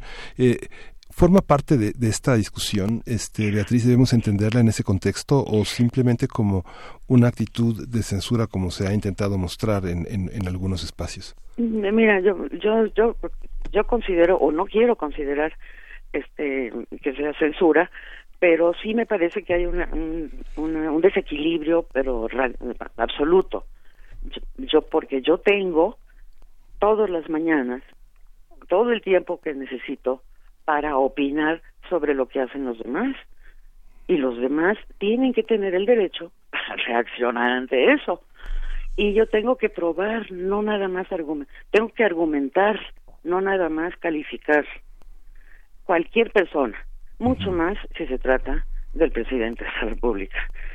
Necesitamos argumentar no calificar eh, así de plano, no. nada más adjetivo, voy adjetivando en lugar de ir argumentando que no estoy de acuerdo con esto que dijeron de acá por esta razón y por esta razón porque tengo pruebas y argumentos en contra de lo que aquí se dijo. No, es la, la adjetivación y punto. Entonces, este, pero sí me parece que, que, y ese desequilibrio lo, lo vemos y por eso tenemos que empoderar mucho más a las audiencias para más o menos equilibrar quién puede opinar y quién no. Por supuesto que los periodistas tienen que dar información y no está excluido, por supuesto, a que den su opinión, pero que nos digan qué es su opinión. Exacto. Sí, este, que y es además- otro de los derechos de las audiencias. Por supuesto, Que a mí me generar digas cuando me estás dando información o cuando me estás dando tu opinión. Generar las, eh, que las audiencias conozcan y sepan que tienen derechos. Y bueno, eh, por poner un ejemplo, quizás podemos haber visto la cobertura de la marcha del, del viernes y hay audiencias que estuvieron en acuerdo, en desacuerdo de cómo se mostró o qué se mostró, por ejemplo, de estas marchas. Ahí entraría muy bien este defensor de las audiencias que tiene que defender ante todo pues la veracidad eh, y, Y el los equilibrio. elementos con que se acompaña una crónica, una nota periodística. Claro, y el equilibrio además. Exacto, el equilibrio que tal vez en algunos no se vio tanto ese equilibrio. Claro, porque se enfocó lo que se lo que se quería enfocar y no la causa de esa manifestación o de esa marcha. Este, hay que desdibujar entonces el problema y eso no se vale. Sí, sí.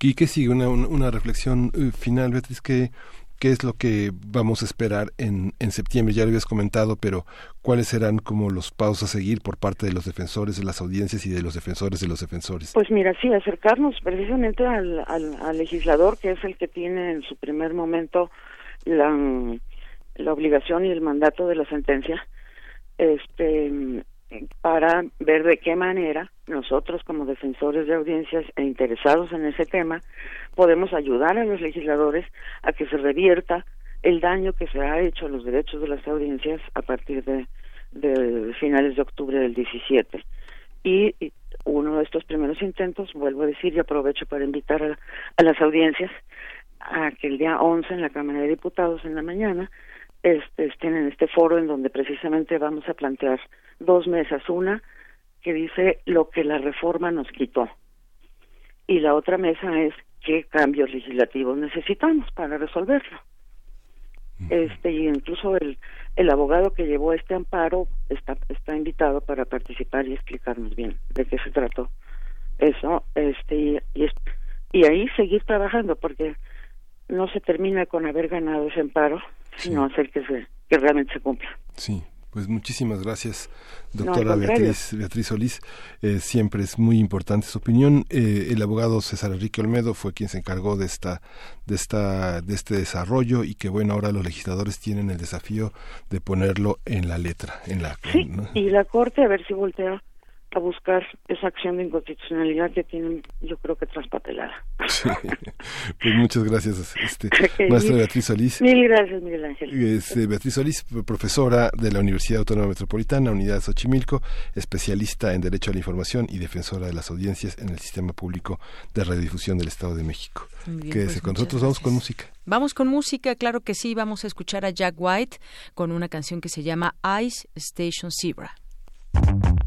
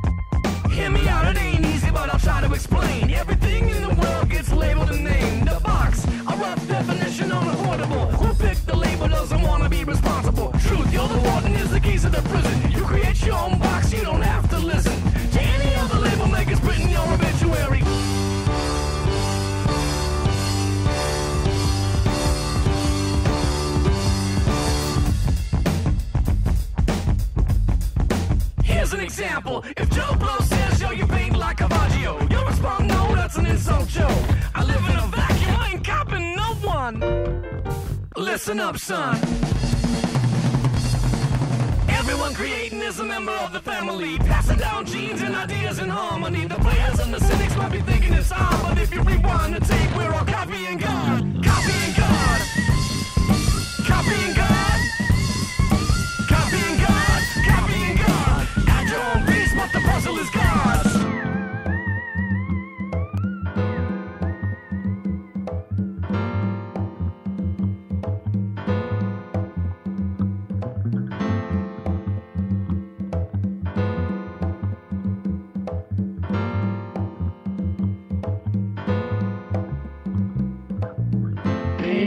The bills of late, but I just can't seem to remember the dates. I lay low and turn off the lamps.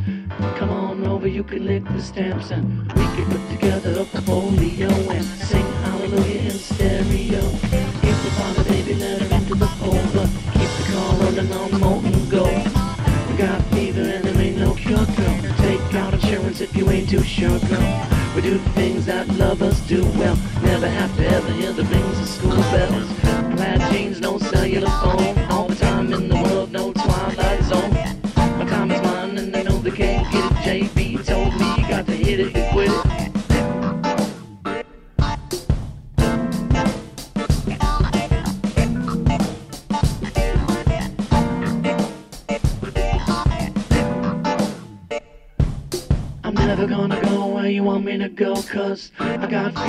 you just don't know And you can listen up if you want to hear. And if you can't stand it then right here.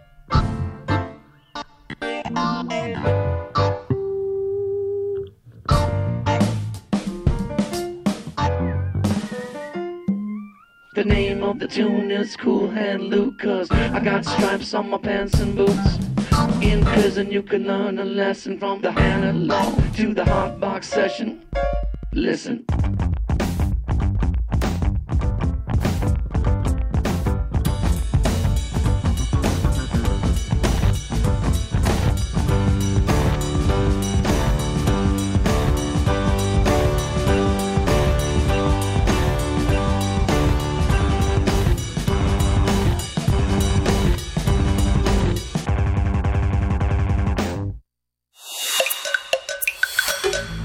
movimiento. Hacemos comunidad. Nota Internacional. La semana pasada, el Servicio Meteorológico de Rusia detectó un incremento de hasta 16% por encima de lo normal en el nivel de radiación en la región de la ciudad Severodvinsk, cercana a una instalación militar donde el pasado 8 de agosto se registró una explosión durante una prueba fallida de un motor nuclear.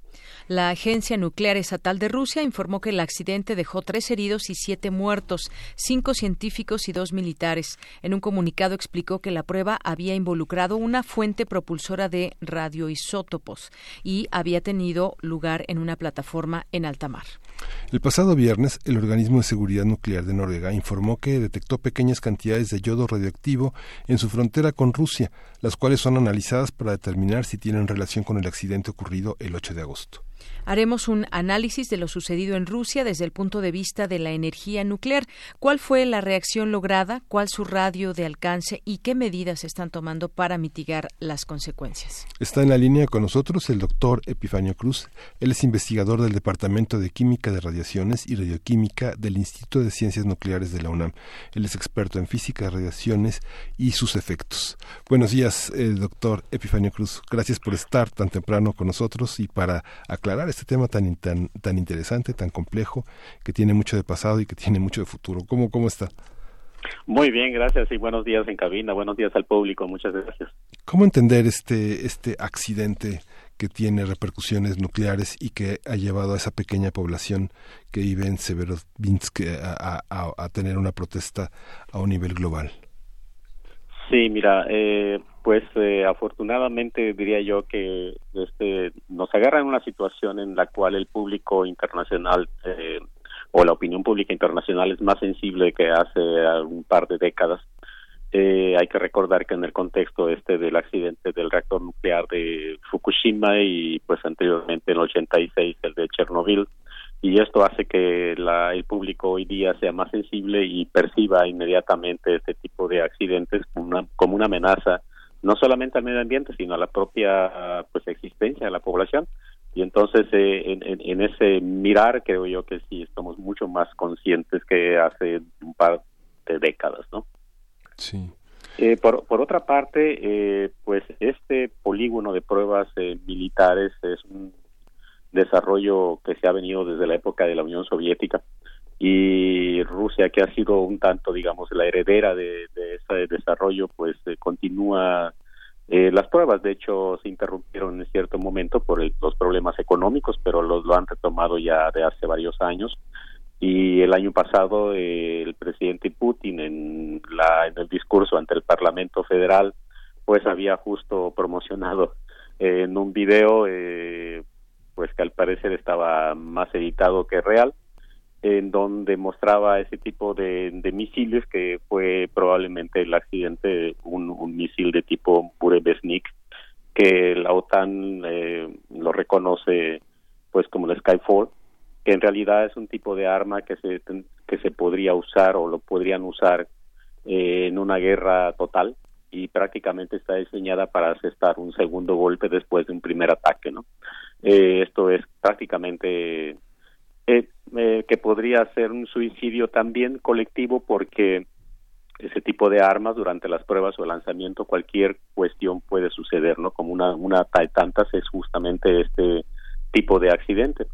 Eh, yo creo que una de las cosas que la comunidad internacional sobre todo la parte científica en el área especializada eh, ha estado opinando acerca del tipo de, de motores que se están probando hoy día y a mi juicio creo yo que sí tendríamos eh, tendríamos ante nuestros eh, probablemente ojos eh, un tipo de nueva arma mucho más eh, sofisticado que lo que había anunciado probablemente en su momento Putin. Y pues eh, al parecer ese tipo de armamento de motores los motores estos en su diseño tienen un confi tienen confinado material nuclear y que algunas veces tienen que tener un detonante físico y este detonante que puede ir desde dinamita hasta algún dispositivo electrónico hoy día eh, con las nuevas tecnologías esto se puede armar sin mucho problema el cual eh, hace la ignición, hace el encendido del sistema y esto provoca justo una explosión, pero dentro del sistema confinado, para que un cohete logre propulsarse y vencer la, la fuerza, la, el campo gravitacional y pueda eh, autodirigirse muchas veces y llevan una, un sistema de cómputo a bordo hoy día y pueden teledirigirse, como es el caso del misil este Sarmat, que también lo había mencionado el presidente Putin el año pasado. Eh, el, único detalle de estos asuntos es que pues cualquier cosa puede suceder durante un lanzamiento de pruebas. Entonces, eh, si esto eh, ha, ha, ha, venido siendo un reto desde los años, entre los años 50 y los 60. Estados Unidos intentó desarrollar misiles de alcance intermedio y desafortunadamente en, entre los tratados internacionales, por ejemplo el START, que ha sido el tratado, creo yo, el mayor logrado en la casi al fin de la Guerra Fría, un poco antes, eh, y que ha, ha, sido firmado entre la Unión Soviética y Rusia, eh, en donde se prohibía el desarrollo de ese tipo de misiles, pero no estaban incluidos este tipo de misiles de, alcance intermedio. Y obviamente que las nuevas armas nucleares eh, basadas en reactores o como motor propulsor, porque en realidad son, motor, son reactores nucleares en pequeño, eh, todavía con material de fisión que pueden lograr ese tipo de, de, de accidente.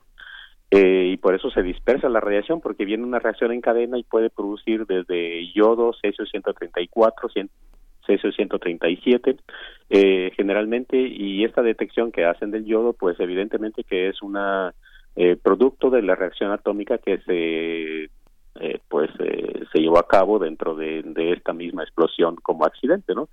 Pero ese tipo de, de justo el desarrollo de nuevos misiles nunca están eh, de manera controlada en un tratado porque no existen y esto los hace complicadísimo porque el tratado eh, se puede romper en el momento en que una potencia o poseedora del arma la desarrolle y rompe el tratado y entonces eh, Eh, tenemos el caso de Estados Unidos que recién el 3 de julio abandonó, apenas este julio abandonó el tratado eh, de, misiles, entonces, eh, o de armamento convencional nuclear, de fuerzas nucleares.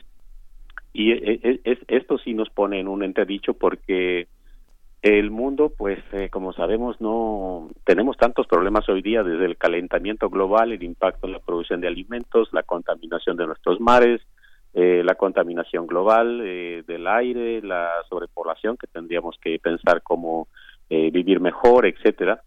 todavía tenemos que, que batallar ahora con este, una carrera que aparentemente se vislumbra como un posible amenaza este tipo de pruebas, no solamente de parte de Rusia, sino también los demás países que no han dicho aparentemente nada.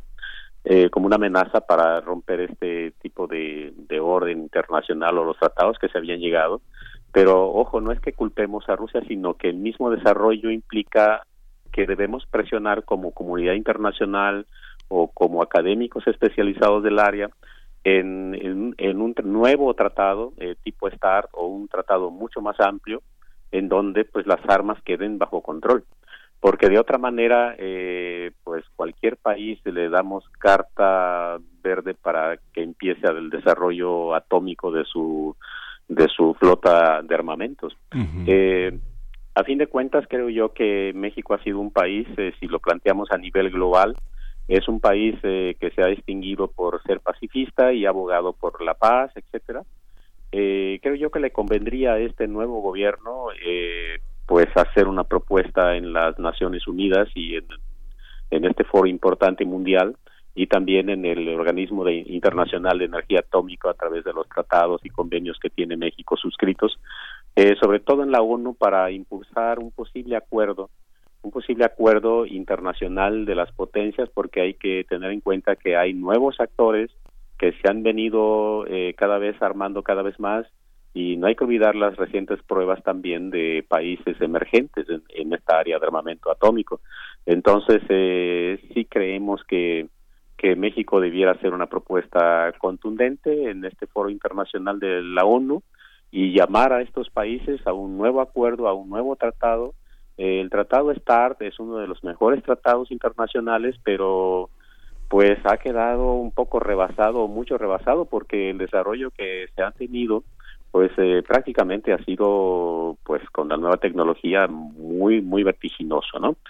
Estados Unidos, eh, obviamente que tampoco están solamente observando, ¿no? La frase del presidente eh, norteamericano de decir que están aprendiendo mucho de este tipo de accidente refleja un hecho de que eh, ellos están, creo yo, probando un tipo de armamento, ese tipo de combustible atómico en otras condiciones probablemente mejores porque ya lo había desarrollado al inicio, le decía yo, en la década del 50, 60, pero el gran riesgo era que no le vieron tanto tanto futuro al desarrollo por lo difícil que implicaba tener ese tipo de armamento en ese momento y estaban más interesados eh, pues en, en una perspectiva casi global de un armamento mucho más poderoso como fueron las las bombas de, neutrones que se desarrollaron casi al final, ¿no? Este abandono de Estados Unidos, el tratado, este, si, si puede explicar un poco qué consecuencias tiene y, de, y desde cuándo eh, fue, fue esta medida que, que tomó prácticamente Donald Trump, eh, justamente con todo este debate ecológico y, y, de relación con Rusia. ¿Cómo, ¿Qué consecuencias tiene para los propios Estados Unidos esta, este abandono, para la propia carrera armamentista que ellos han protagonizado durante varias décadas? Eh, en mi opinión, la, las implicaciones inmediatas es que, pues, uno podría pensar y de hecho creo que es un tanto la realidad que la contraparte, por ejemplo, en el caso de, bueno, el, caso ruso es que sin duda alguna, a pesar del accidente, eh, tienen un liderazgo que difícilmente es, eh, pues, eh, sobrepasado para el día de mañana porque esto implica siempre años de trabajo, tanto técnico como científico, alrededor de estos nuevos diseños propulsores de, las máquinas.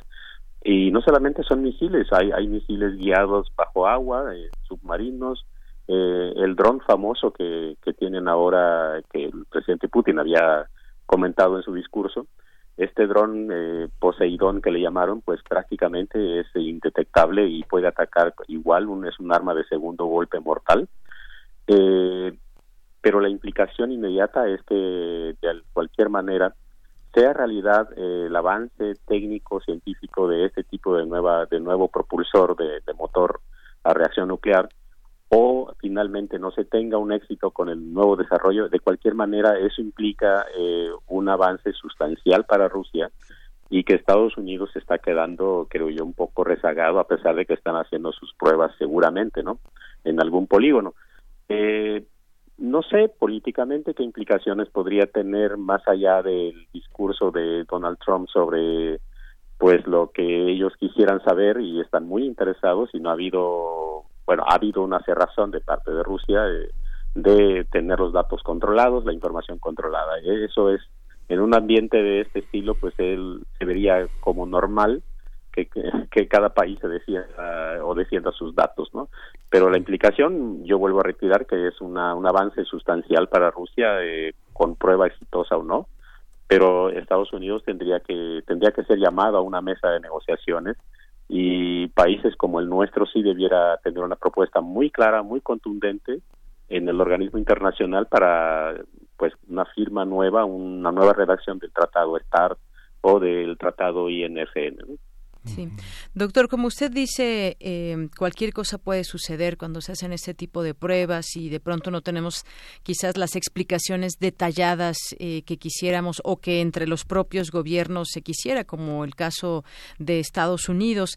Eh, esta es una realidad que enfrentamos con las potencias nucleares, pero y, pensamos también mucho en el futuro, hacia dónde va esto, cuándo se va a utilizar, por qué razones. Nos empezamos a hacer una serie de, de preguntas hacia el futuro porque podemos ver la peligrosidad de este tipo de, de, armas eh, nucleares, pero pues no sabemos en tiempo y forma qué, qué sucederá. Sin embargo, vemos que algo finalmente se prepara, se preparan armas por lo pronto.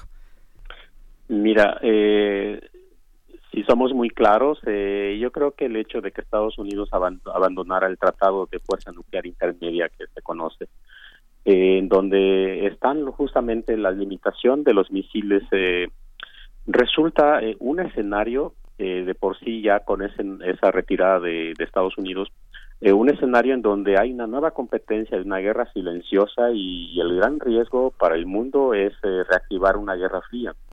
Pero una guerra fría en donde está, está, estaría involucrando las nuevas tecnologías ya no son tecnologías convencionales en donde podríamos mirar, por ejemplo, en el cielo, eh, pues la estela que deja un cohete que está entrando o saliendo de la atmósfera eh, hacia un blanco. Y esos, cuando eso sucedía, pues eh, los, digamos, era relativamente sencillo cazarlos. por eso los escudos antimisiles, tanto en Europa desplegados apuntando a Rusia, tanto en Estados Unidos que los tiene montado en California y en Alaska. Eh, pero con este nuevo desarrollo de armamento, eh, que su trayectoria ya no es una trayectoria convencional, son impredecibles, y ese es el hecho de que ya no son eh, efectivamente cazados en el, en el cielo durante su vuelo. Pero sí estamos ante una nuevo, un nuevo escenario, querramos o no reconocerlo inmediatamente, pero es un escenario de una nueva competencia que se está vislumbrando una nueva, un nuevo tipo de guerra fría en donde no solamente ahora es las dos partes, ¿no? Eh, Occidente contra la parte aquella, sino también es con nuevos actores en donde China, por ejemplo, tiene armando ya las plataformas marinas para lanzamientos eh, de pruebas. Eh, tenemos a otros países como Israel, que tiene ya posee bombas atómicas. tenemos a la India también, desarrollando tecnología, por ejemplo, para vuelos espaciales. Eh, estos, eh, este tipo de tecnología no es que sean exclusivamente de uso pacífico, sino también se pueden usar para este tipo de, de teledirección de, armamento atómico, ¿no? Pero sí, lo, lo que tenemos eh, es que en la arena internacional eh, estamos prácticamente en entredicho de esta paz que todavía tenemos y ojalá la podemos eh, la podamos eh, mantener todavía con una opinión pública internacional y académica y de gobierno juntos ojalá y no no se nos salga de control no sí Es que esta cuestión de vamos a explotar, vamos a hacer una prueba nuclear donde no vive nadie es ha sido como la desde la desde el atolón hasta nuestros días ha sido como una una constante, ¿no? Este esta idea de que no no le afectamos a nadie si lo hacemos en un punto remoto del planeta, pues lo detectaron los noruegos, ¿no? Sí, eh, el, eh, hoy día el, siempre ha sido el problema de las pruebas eh, atómicas, eh, sea con un misil, con un barco, un submarino atómico, un rompehielos o el arma que sea. Pues y, eh, prácticamente siempre que hay una contaminación, siempre somos, tenemos que ser muy sensibles porque tenemos que defender lo poco del medio ambiente sano que tenemos ya. Y no solamente por esa razón, sino porque las especies eh, pues que están vivas y están alrededor de nosotros y la interacción con nosotros pues es, son indispensables. Y entonces eh, no, no no debemos de aceptar que este tipo de prueba eh, además de fallidas pues se sigan realizando con o sin éxito desde el punto de vista técnico o ingenieril. Eh, cualquier explosión de prueba ya sea en los atolones o en las islas eh, o bueno en imagínense en Amarillo, Texas, ¿no? Aquí muy cerca de, nuestro de nuestro territorio al norte, ¿no? Eh, tenemos todavía contaminación, hay islas en donde están o lugares que no se pueden habitar durante, va a ser eternamente, son eh, cantidad de material fisible que quedaron ahí dispersos y que eso tienen vida media eh, de cinco mil, cuatro mil años, entonces, eh, pues imagínense cuando vamos a tener el territorio limpio, pues nunca, ¿no? Eh, ese no es el caso, por ejemplo, en muchos territorios, pero eh, tampoco es que sea muy gratificante ver las pruebas ahí afuera del asomarse a la ventana de casa, ¿no? Creo yo que eso ya no debe de caber en la mente del eh, actual del ser humano y tenemos que sí salir a, hacer propuestas muy contundentes y parar este tipo de, carrera armamentista que se puede dar en cualquier momento. Eh, el momento en que alguien tenga un éxito en sus pruebas prácticamente está muy avanzado y puede amenazar a quien sea o simplemente de defensa como han pregonado muchas veces, ¿no? Pero sí tenemos ante nuestro ante nuestro ambiente ese tipo de, abandono de un tratado que siempre se había logrado bajo esas circunstancias de tal vez amenazas o tal vez el equilibrio, pero pues bueno, también los recursos que se emplean en el desarrollo de estas armas es muchísimo dinero y se ha visto muy claramente que a medida que se desarrolla este tipo de arma con una gran inversión, los recursos fluyen para allá y no alcanzan, por ejemplo, para apoyar programas del medio ambiente como lo ha hecho Estados Unidos, ¿no? Que han vuelto el, las, todo el dinero prácticamente volcado una gran parte hacia el desarrollo de armamento y pues eso no no nos lleva a ningún lado es un negocio también internacional el las armas, no solamente las armas pequeñas, sino las armas de gran escala, ¿no? De destrucción masiva a escala mundial. Eh, los últimos desarrollos que, al, a decir del presidente Putin, pues ha sido al menos dos o tres armas, como el SARMAT, por ejemplo, indetectable a radares, etcétera, etcétera, y puede pegar al blanco, el blanco más recóndito del planeta. Eso es eh, una cosa pavorosa, ¿no? Y lo tendremos que parar en algún momento porque no no no se puede continuar metiéndole más dinero, más recursos, eh, quitando recursos a áreas eh, que son sensibles, eh, como el medio ambiente, decía yo, o la alimentación o la salud, por ejemplo, ¿no? Pues le agradecemos muchísimo toda esta toda esta aclaración, eh, doctor eh, Epifanio Cruz, eh, investigador del Departamento de Química y de Radiaciones Radioquímica del Instituto de Ciencias Nucleares de la UNAM. Le agradecemos mucho toda esta toda esta visión que es muy de conjunto y que no solo contempla este accidente que hace seis días ocurrió y se reportó en distintos en, distintas partes de, de, este círculo ártico desde que va desde Noruega hasta hasta Rusia. Le agradecemos muchísimo toda esta toda esta visión y pues esperamos contar con su opinión muy pronto. Muchas gracias, doctor. Con mucho gusto, muchas gracias. Buen día, hasta luego. Buen día. Y justamente en el terreno de las eh, ciencias sociales aparecen nuevos testimonios, justamente el terreno de las artes, la revolución visual, análisis de la gráfica y acción pública de los movimientos sociales en México es una nueva perspectiva. Este libro que editó la Guamas Capozalco, que fue coordinado por Verónica Arroyo Pedrosa y Jorge Lerú, este, quienes van a estar hoy junto a Jorge Pérez Vega en la presentación a la una de la tarde en la Facultad de Arte y Diseño de la la UNAM en Xochimilco, en la antigua ENAP Xochimilco, que está ubicada en Avenida Constitución 600 en Tepepan. Es una, es una invitación que les hacemos llegar a todos nuestros radioescuchas. Es importante toda esta visión que a través de la, de la historia del arte mueve a entender cuáles han sido los desarrollos del, del sindicalismo, de las representaciones que la izquierda ha hecho de sus propias conquistas sociales y cómo se han sumado todo un conjunto de artistas, de ilustradores, de grabadores a esta historia. Lo vamos a tener hoy en un, en un rato a la una de la tarde en Avenida Constitución 600 en la Escuela Antigua en Xochimilco en la Facultad de Arte y Diseño. Vale la pena que se acerque o por lo menos que tome nota de este trabajo que coordinaron Verónica Arroyo Pedrosa y Jorge Lerus. Muy bien, bueno, pues esto es parte también de las invitaciones que, que, tenemos y en un momento más continuaremos también con otros con otros temas. Vienen temas también muy importantes. ¿Qué pasa en la economía mundial, por ejemplo? Lo discutiremos con esta amenaza de la recesión. ¿Habrá o no recesión y qué pueden hacer los países? ¿Qué puede hacer México? Eh, hubo por ahí una respuesta también ya de nuestro presidente. Y bueno, pues vamos a hablar sobre esto y algunas otras cosas Miguel Ángel. Sí, quédese con nosotros en primer movimiento. Vamos a, no nos vamos a ir, no nos vamos a ir con música, pero regresando vamos a leer muchas de sus intervenciones. Muchas gracias por, por acompañarnos. Esta, esta bienvenida generosa, siempre llena de fans en el mejor sentido de la de la palabra de la palabra fan para eh, para Deyanira Morán Mayra Elizondo, muchas gracias. Eh, me dice Mayra Elizondo, me declaró presente en primer movimiento para iniciar la semana y con un gran gusto disfrutando de la compañía de Deyanira Morán. Siempre bienvenida. Le deseo muy buen descanso a la querida señora Berenjena, que es Berenice Camacho. Procuraremos no dar queja y bueno, nos manda un, nos manda un abrazo. Muchas gracias también a los comentarios de Alfonso de Alba Arco, siempre ilustradores, siempre estimulantes. Muchas gracias, Alfonso, por tu presencia aquí. Y bueno, Román Hernández García, este primer movimiento excelente inicio de semana. Me encanta que empiece con tan buenos temas.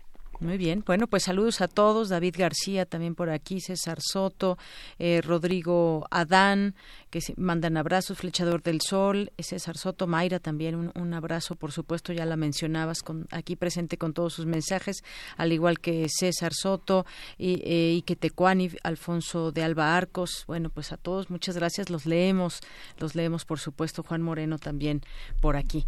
Bueno, y además ya despedimos, porque ya son las nueve, despedimos a eh, Radio Nicolaita, que nos escuchó durante una hora, que nos sintonizan de 8 a 9 por XHSB FM, Universidad Michoacana de San Nicolás de Hidalgo.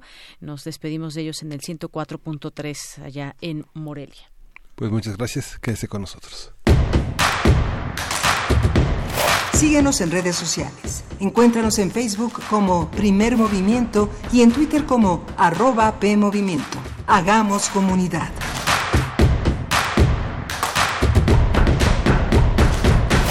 Teatro Gótico y Radio UNAM presentan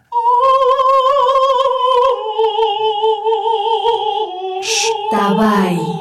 La sombra, basada en textos de Edgar Allan Poe. Dirección Eduardo Ruiz Aviñón. La Shtabai es una hermosa mujer que seduce a los caminantes nocturnos con su voz. Para después asesinarlos cruelmente. Se lleva las almas al fondo de la tierra. Es protegida por los animales. Es una encarnación femenina del diablo.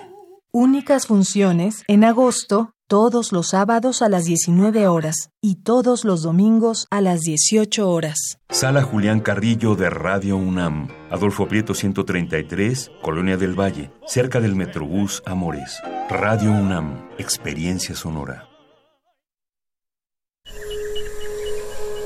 Dentro de nuestra habitación, la ciudad se disfraza de apatía, pero las apariencias engañan. Cada sonido nos grita una historia urbana. Nuestra radio es el río que las comunica. Aguas Negras. Una serie de ficciones sonadoras. Jueves, 22 horas, por resistencia modulada. 96.1 de FM. Radio UNAM. Experiencia sonora.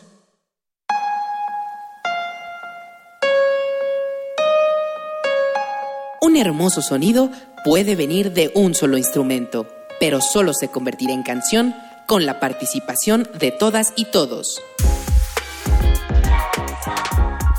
Sigamos siendo autores de esta gran pieza musical llamada Ciudad de México, porque con participación hacemos que las cosas pasen. Instituto Electoral Ciudad de México, 20 años construyendo democracia. De acuerdo con el Instituto Nacional de las Lenguas Indígenas, en México quedan solo 21 hablantes de ayapaneco. Cuando mueran, nadie podrá contar su historia. En el mundo, 60% de las lenguas indígenas está en peligro de desaparecer. Para preservar esa riqueza, 2019 fue nombrado Año Internacional de las Lenguas Indígenas. Sintamos orgullo de nuestra diversidad lingüística. Ni un hablante menos. Secretaría de Cultura. Gobierno de México. Tres veces maullará el gato atigrado. Tres veces y una más gritará el erizo. Y entonces la arpía anunciará que llegó el momento. Como cada año durante esta alineación planetaria, lo más oscuro del cine contagiará nuestra ciudad y nuestra estación de radio. Macabro, Festival Internacional de Cine de Horror de la Ciudad de México, llega a Radio UNAM. Durante todo el mes de agosto, acude a la sala Julián Carrillo para sufrir con la exquisita selección de este año. Te esperamos en Adolfo Prieto 133, en la Colonia del Valle, cerca de Metrobús Amores. La entrada será libre. Consulta fechas y horarios en www.macabro.mx y en www.radio.unam.mx. Invitan Macabro, Festival Internacional de Cine de Horror de la Ciudad de México y Radio UNAM. Experiencia sonora. Encuentra la música de primer movimiento día a día en el Spotify de Radio UNAM y agréganos a tus favoritos.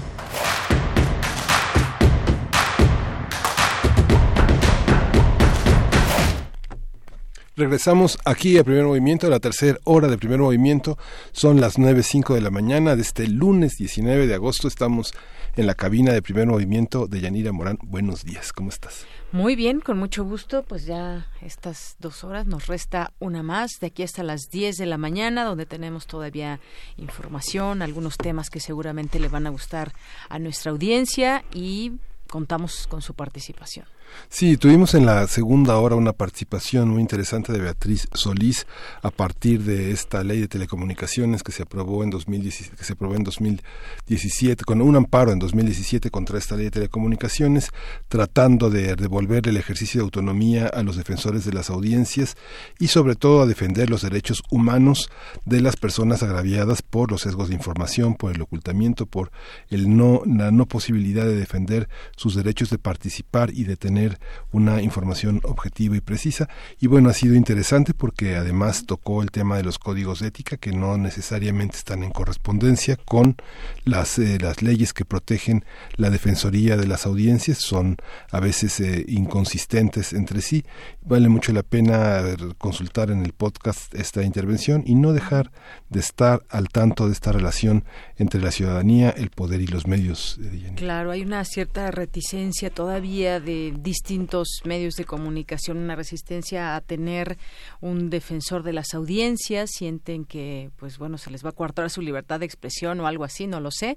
No significa nada de eso, al contrario, ejercer la libertad de expresión siempre será algo, algo vital, algo importante que además las propias audiencias siempre reclaman para los medios de comunicación. Sí, cada vez ha sido más activa la presencia de los eh, de los radioescuchas y de las personas en la prensa.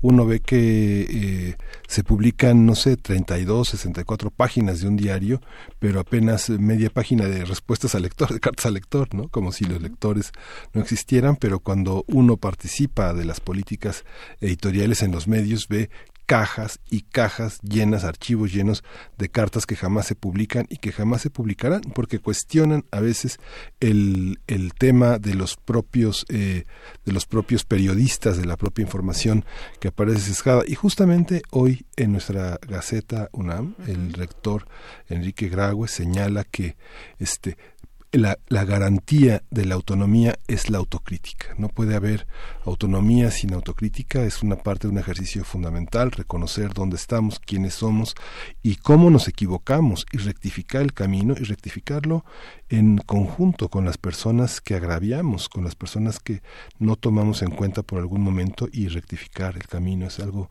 muy, muy importante. Claro, la autonomía significa mucho, significa eh, el poder también entender eh, los distintos puntos de vista, los debates que pueda haber dentro de un mismo medio, por ejemplo, si, si estamos hablando de medios, eh, qué opinan pues desde dentro quienes están al frente de las producciones, de los micrófonos, quienes hacen todo el tiempo esa comunicación en televisión, en radio, por ejemplo, eh, incluso en la prensa, es un papel muy importante, pero yo insisto en esto de que las audiencias conozcan sus derechos, tampoco se trata de escribir o de hacerse presente para escuchar lo que yo quiero que, se pueda escuchar en, en una estación de radio. No es tampoco imponer desde esa parte de la audiencia, sino simplemente estar al tanto, poder tener todo ese abanico de, de opiniones que pueda haber y de hechos y de eh, encuadres que pueda haber desde un mismo tema, siempre tener esa eh, posibilidad de escuchar distintas voces y no solo una. Eso es lo que hace justamente la riqueza dentro de los medios de comunicación. Así debería ser siempre. Sí, justamente los que tenemos el privilegio de estar frente a un micrófono y sobre todo frente a un micrófono como este de la UNAM, tener la capacidad de, pedir disculpas, de reconocer cuando uno se equivoca y de poder eh, hacer un puente de comunicación, un puente abierto con nuestros con nuestros radioescuchas es algo muy importante. Consulte la Gaceta, tiene tiene aspectos muy interesantes, dos planas dedicadas a este tema de la autonomía, vale la pena revisarlo y justamente una una, una cosa más, eh, pues ya tenemos Atenea Digital, que es un sistema verdaderamente impresionante, una gran cantidad de tesis, de artículos, sobre todo las de maestría, las de doctorado, que siempre han tenido como algún tipo de dificultad para que estén accesibles a toda la, toda la parte. Es un repositorio que ya forma parte del CONACIT. Muchas de estas tesis, de estos artículos, de estos grandes dossiers se han hecho con el apoyo que esta institución le ha dado a la investigación, no solo parte del Sistema Nacional de Investigadores, sino los apoyos nacionales e internacionales que a través de este organismo tan importante eh, eh, ha sido ha hecho posible todos estos trabajos que enriquecen la perspectiva latinoamericana, no solo de México, la perspectiva de nuestro idioma y en muchos otros que muchas tesis tienen, como ustedes saben, los trabajos académicos tienen a veces una introducción en inglés, en francés, en alemán y que eso enriquece muchísimo la posibilidad de que en otras lenguas nos miren, ¿no? Claro, ¿qué se está diciendo desde esas tesis, desde esas investigaciones que son eso? Será interesante poder hacer esta, esta consulta. Pues vamos a la poesía necesaria. Primer movimiento. Hacemos comunidad. Es hora de poesía necesaria. Hoy vamos a recordar a uno de nuestros grandes poetas, un hombre que formó parte de este gran exilio que es el exilio español, que ahora cumple 80 años, Tomás Segovia. Tomás nació en 1927, falleció en 2011, sigue presente entre nosotros. La UNAM publicó en 2015 una antología de poesía amorosa que es eh, muy interesante en la trayectoria enorme de Tomás. Lo vamos a acompañar con eh, Marcia Baila de Rita Mitsuko, una noche también para este, para este gran emblema de la música francesa, Marcia, y el tema, el, el poema que de Tomás se llama Nocturno. Dice Tomás Segovia. Me volví a ver quién era, no era más que la noche. ¿Desde cuándo habrá estado allí, con rumores, despliegues, movimientos, con sus soplos, con su aroma de estrellas, su humedad de remoto, su ternura y sus juegos, echada sin cuidado entre profundidades, dejando ver un poco de su seno, de suntuosa sombra sin espinas, carnal como una lágrima, con sales y meandros, su promesa de no retorno, en un arrancamiento al fin sin fin, para uno que quisiera alzar con ella el vuelo, a quien ella no llama.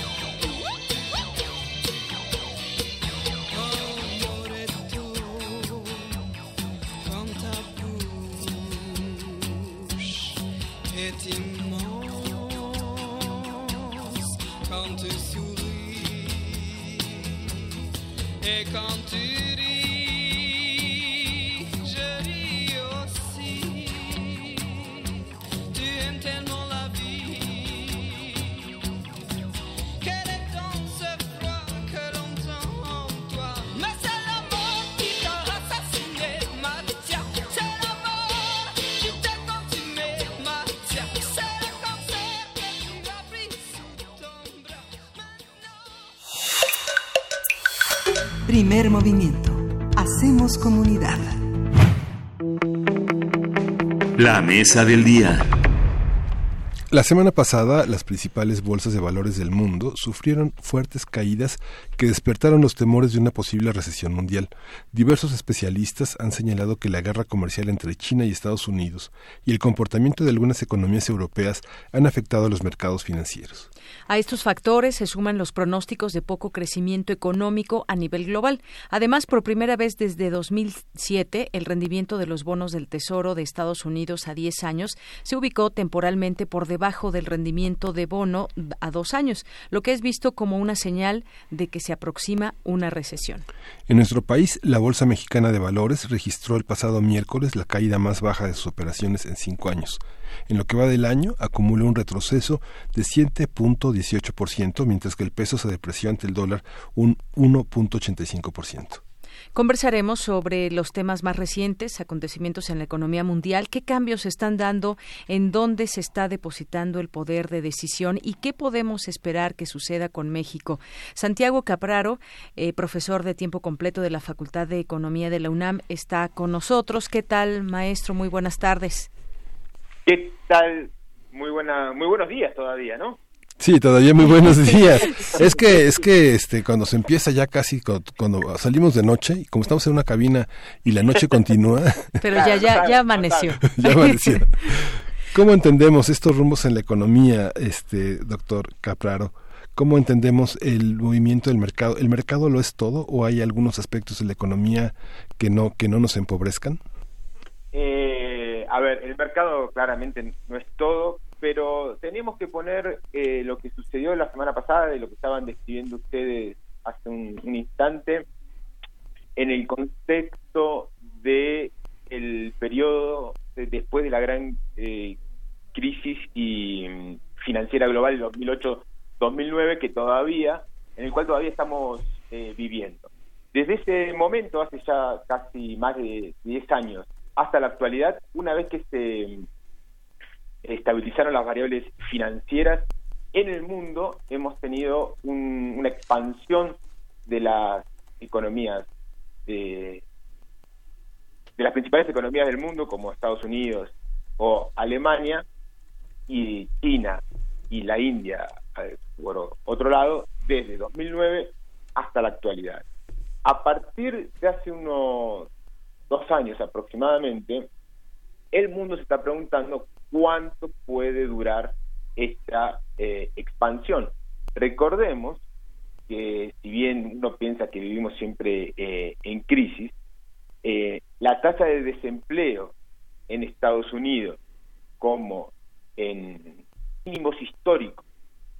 Entonces, lo que está viendo el mercado financiero es que en los próximos años lo más probable que ocurra es que la economía caiga en un proceso de eh, estancamiento, porque la, expansión que hemos vivido en estos eh, 10 años no puede eh, mantenerse para siempre. Aunado a esto, eh, se les están sumando desde que Trump asumió el gobierno de Estados Unidos diferentes ocurrencias que tiene eh, este mandatario. La que ha afectado más a, el mundo es la que tú, eh, Miguel Ángel, comentabas eh, antes, que es el em, las medidas anticomerciales que le ha aplicado eh, Estados Unidos a China y la amenaza recurrente de que si China no modifica su estructura económica de acuerdo a lo que espera Estados Unidos, estos aranceles se van a generalizar.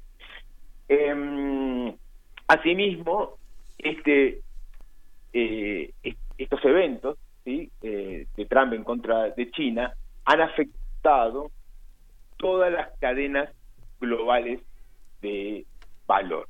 ¿Qué significa eso? Que han afectado cómo se producen hoy las cosas en el mundo.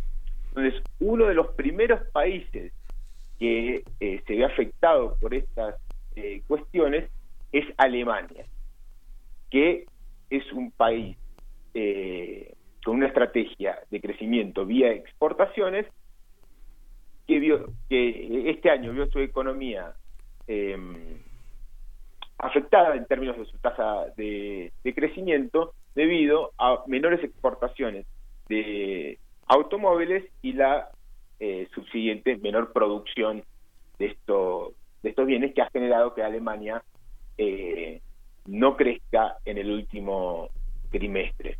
Entonces, em, el, mundo, el, mercado financiero está viendo que la recesión, que la expansión está entrando en un proceso de estancamiento y hay cuestiones eh, políticas o de política eh, económica que están afectando en forma negativa al mundo y por lo tanto y de esta este conjunto de cuestiones es la que hacen que el mercado financiero eh, reaccione y produzca los acontecimientos que vimos la semana pasada. Estas, estas crisis, bueno, que arrancaron en 2008 con todo un escenario muy, muy, muy complejo que implica la, la, crisis primero en 2008 del mercado bursátil y luego en, en octubre de ese mismo año la crisis bursátil que ya fue la, la más eh, la, más crítica. Qué consecuencias tiene para países eh, latinoamericanos se decía que la crisis era una crisis del mundo desarrollado a pesar de que como parte de la crisis estaba la, crisis alimentaria por ejemplo. Y esto que usted este estancamiento de la economía que conduce, conduce a una enorme crisis en el empleo ¿Cómo, ¿Cómo entenderlo en relación con nosotros? También tenemos una bolsa de valores y también tenemos un mercado bursátil, pero a países como el nuestro lo afecta de una manera radical como a los países, como afectó a los países europeos. Bueno, en principio la crisis, o, la crisis que estamos por vivir o la crisis que el, proceso de estancamiento que se está observando a nivel mundial no va a ser de la magnitud del 2008-2010. Hay que poner esto en perspectiva. La, eh, la magnitud de esa crisis solamente se compara con la crisis de los años 1930 del siglo pasado. Entonces, ahora estamos acercándonos a un eh, a una crisis o a un posible estancamiento de, la economía eh, mundial. Ese estancamiento tiene un efecto, va a tener un, efecto muy grave sobre la economía mexicana. La economía mexicana basa su crecimiento, su escaso crecimiento, en ser un eslabón de las cadenas globales eh, de valor.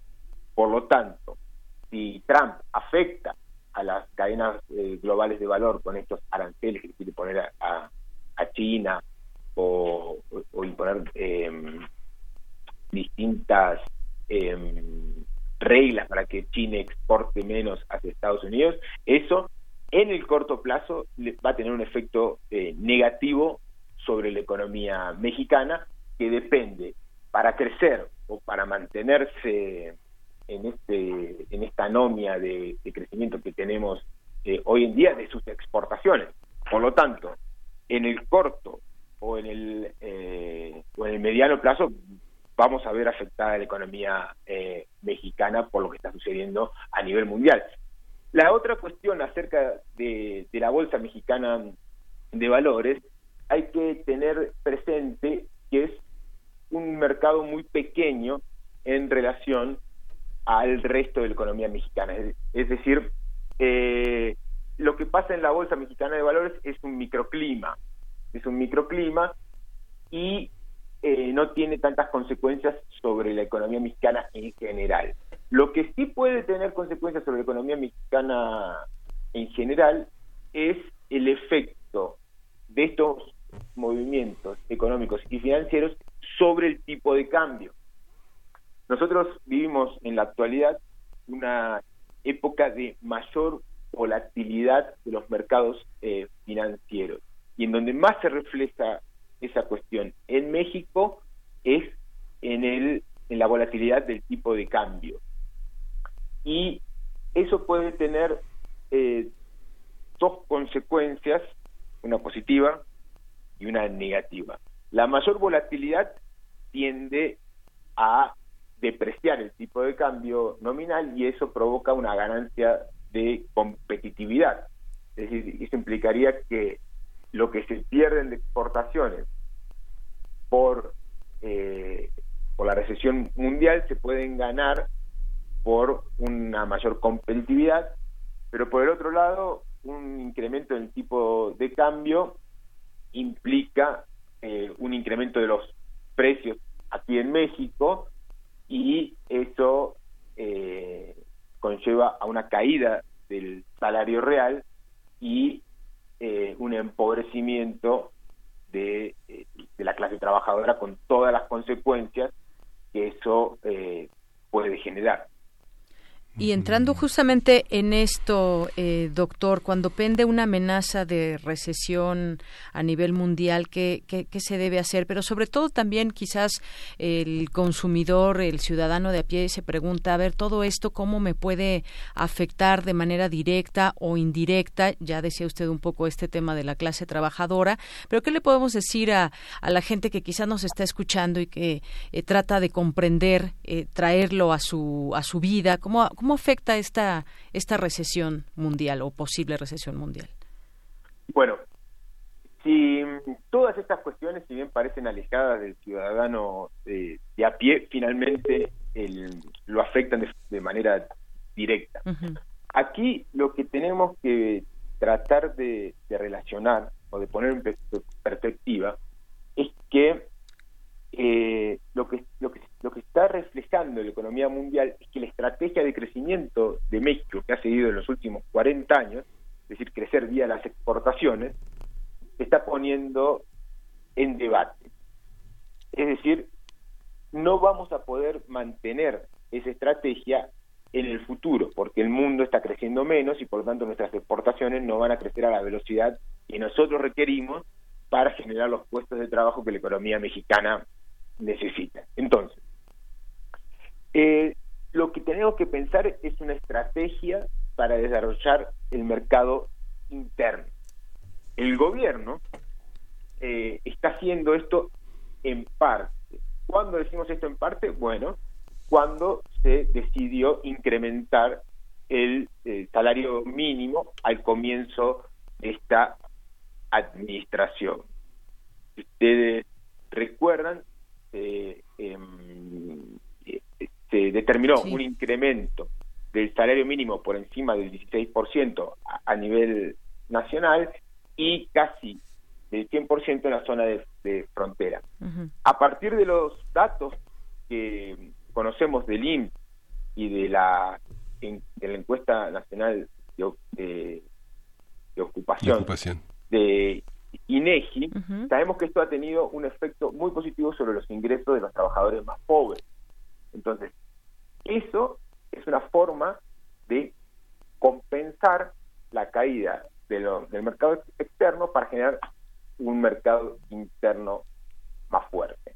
Ahí hay una palomita para el gobierno. La otra palomita son em, los planes, eh, los planes eh, sociales, eh, lo que está haciendo la Secretaría. Los programas sociales, ¿no? Para... Exactamente, los programas sociales, eh, lo que está haciendo la Secretaría del, Bienestar, que en principio estarían generalizando algunos eh, planes que eh, estarían incrementando la dimensión de algunos planes que existían en las administraciones anteriores. Donde para mí está el problema, entonces eso también está bien. El otro, otra palomita ahí. Otra palomita. Pero el problema es en la inversión pública. La inversión pública ha caído de forma desastrosa en el primer trimestre de este año, 11%, una de las caídas más importantes de los últimos tres años, y el resto del gasto público no se ha mantenido dinámico como el gasto en, eh, eh, en planes del bienestar, por ponerle eh, algún nombre. Entonces, lo que se gasta por un lado, se ahorra por el otro, el efecto neto en la economía mm, es nulo. Entonces, ahí tenemos eh, un problema porque el gobierno no quiere gastar para no generar cortocircuito con el, con el sector financiero que no le gusta que el gobierno tenga déficit fiscal. Por el, por el otro lado, por otro lado, en donde tenemos eh, problemas es en la inversión privada, que es uno de los componentes fundamentales de, eh, la economía. Y ahí hemos visto un proceso de estancamiento que viene desde el 2015 aproximadamente. Y con la, desde el 2015 se estancó y con la nueva administración ese estancamiento se aceleró. Entonces, por el lado del consumo estamos bien por el aumento del, salario y los planes eh, sociales, eh, por el lado del gasto estamos mal y por el gasto de la inversión pública estamos pésimos. Entonces, yo veo ahí un cóctel de em, que va a generar que México no va a poder salir de la anomia en la cual se encuentra eh, hoy en día, eh, eh, que viene desde hace 40 años en un proceso de baja, bajo crecimiento con muy mala distribución de ingresos. Esto, esto que llama déficit fiscal y que incomoda a los empresarios, ¿en qué consiste? ¿Cómo, cómo, ¿Cómo se puede explicar este tema del déficit fiscal y si pudiera ampliar también este par, esta parte de la inversión privada? ¿Por qué, ¿Por qué hay un estancamiento de la inversión privada? ¿Por qué hay una, por qué se sienten tan amenazados los empresarios? ¿No hay suficientes garantías o los grandes empresarios están demasiado transnacionalizados como para este, jugar con las reglas del mercado interno o cómo es? Bueno, primero la, la cuestión del gasto público. Entonces, hay un existe un consenso en, el, los mercados financieros que los déficits fiscales son malos y los superávit fiscales son buenos. Mm. Ese es el consenso y, y, en el sector financiero no se preguntan si eso es bueno para la sociedad o malo para la sociedad. Es decir, hoy, supongamos hoy en día, tener déficit fiscal, es decir, gastar por encima de lo que el Estado recauda, podría ser muy bueno si em, e-, ese incremento en el gasto se deposita, se, direcciona a inversión pública, es decir, a mejor infraestructura, mejores hospitales, mejores rutas, mejores escuelas, mejores instalaciones artísticas, eh, mejores puentes, mejores telecomunicaciones, etcétera. Sin embargo, los mercados financieros no lo analizan en estos términos. Y cuando ven déficits fiscales, desconfían de, ese, eh, de esos países. Entonces lo que tienden a hacer es retirar sus inversiones de países que tienen déficit fiscal. Una cuestión de la cual mm, yo soy partidario es que hay que tratar de educar al sistema financiero, hay que tratar de persuadir al sistema financiero que permita a los estados, o que no vea con, tan, con tan malos ojos, que los estados tengan déficit eh, fiscales, eh, y esto se puede hacer, por ejemplo, esta sería una tarea para el Banco de México. El Banco de México podría generar las condiciones para que el sistema financiero vea con ojos auspiciosos o de forma auspiciosa que el Estado mexicano hoy tenga déficit para invertir en, infraestructura y esto mejoraría las posibilidades de desarrollo del mercado eh, interno. Pero lamentablemente esto no es así. Y no me acuerdo de la segunda pregunta, ¿cuál era? Sí, digamos que sí, esta, esta, este riesgo de inversión, este, este estancamiento de la inversión de los empresarios tiene que ver con industrias ya muy internacionalizadas, no sé, pienso en Cemex, pienso en Bimbo, pienso en las grandes industrias que tienen grandes compromisos, incluso, no sé, la, de los lácteos, por ejemplo, también, eh, cómo funcionan empresas que tienen un gran compromiso internacional en, el, en, en, su manejo, que están en México, que son mexicanas, pero que su, que su manera de proceder ya no es, obedece exclusivamente a las reglas de nuestro mercado interno, ¿no? Bueno, ahí, ahí tienes un, punto. Pero a mí me, gustaría volver a poner esto en perspectiva. La inversión, la inversión eh, privada y la, la pública se encuentran en un proceso de estancamiento desde por lo menos 2015. No es algo nuevo. Y puede ser que ahora con la nueva administración y la incertidumbre que se crea, este proceso de estancamiento se haya acelerado, pero ya existía desde 2015. Eso por un lado. Por el segundo, en segundo término, hay una cuestión de que México nunca ha invertido mucho. Entonces, hay que eh, generar las condiciones para que eh, las empresas eh, inviertan en el mercado nacional. Los procesos de globalización de las empresas podrían afectar a la economía, a las inversiones que se hagan en la economía mexicana. Sin embargo, mm, no vería bien eh, los mecanismos a través de los cuales eh, la globalización de algunas empresas mexicanas eh, afectarían de forma negativa la inversión aquí en México. De, de hecho, eh, de lo que de lo que conozco. Em, hay muchas empresas latinoamericanas por ejemplo que prefieren invertir en México que invertir en otros países porque México tiene mayor estabilidad mejor estado de derecho. Entonces las empresas mexicanas que eh, por ejemplo no sé alguna alimenticia que quizás ve su posición muy segura en el mercado nacional y puede lanzarse a, invertir en los mercados internacionales porque no ve que pueda seguir creciendo a nivel nacional. Sin embargo, nosotros tenemos que eh, generar las condiciones para que em, para que nuevas industrias se instalen eh, en el país, por ejemplo, tenemos que generar em, y el impulso al sector financiero para que ayude a invertir a las empresas eh, nacionales, cuestión que no se está haciendo, y ahí sí entra en juego la globalización de las empresas del sector financiero, principalmente los bancos. Y los bancos, al, al ser empresas eh, multinacionales, es complejo persuadirlos para que inviertan, para que presten más aquí en México.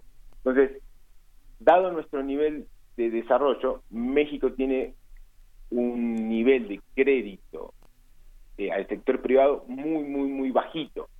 Y esa es otra cuestión en la cual el gobierno podría, eh, eh, en la cual el gobierno podría generar las condiciones para que eso se modifique y eso podría incrementar la inversión privada en el país. Y luego también eh, una consecuencia de la nueva administración es que al suspender algunos proyectos en el sector de transporte, algunos proyectos en el sector eh, minero, eso ha generado incertidumbre en el sector privado y por lo tanto ha generado una reticencia a invertir. Pero vuelvo a repetir, esa reticencia ya existía desde el 2015 por lo menos. Hay una, hay una parte que, bueno, esta, esta, esta parte, doctor, de el, gobierno de Andrés Manuel López Obrador, eh, hay una, hay una hay una actitud decidida a acabar con la pobreza, ¿no? Estos programas sociales que desde el Banco Mundial y desde el Fondo Monetario Internacional siempre han implicado como, eh, por una parte, el discurso el discurso, pues hay que decir, hipócrita de mantener los programas sociales para mantener a la población tranquila, ha sido, ha derivado pues en una gran estabilidad que le ha dado a México una gran certeza para la inversión extranjera. Pero por otra parte, es, es arrojarles eh, migajas a los pobres y sobre todo también en tiempos electorales.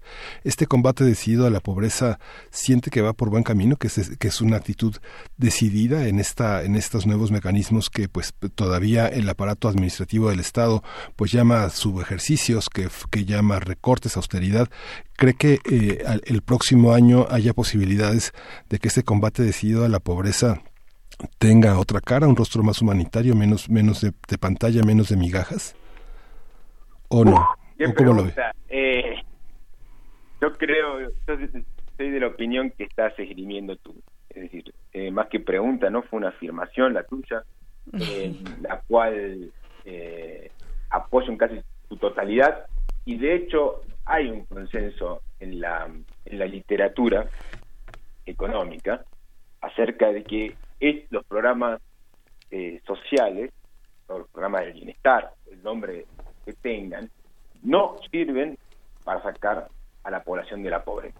Es decir, aquí hay una cuestión que a veces eh, es, es, dura de, de ver, pero una economía que no crece y que no distribuye mejor su ingreso, no va a poder sacar a la gente de la pobreza.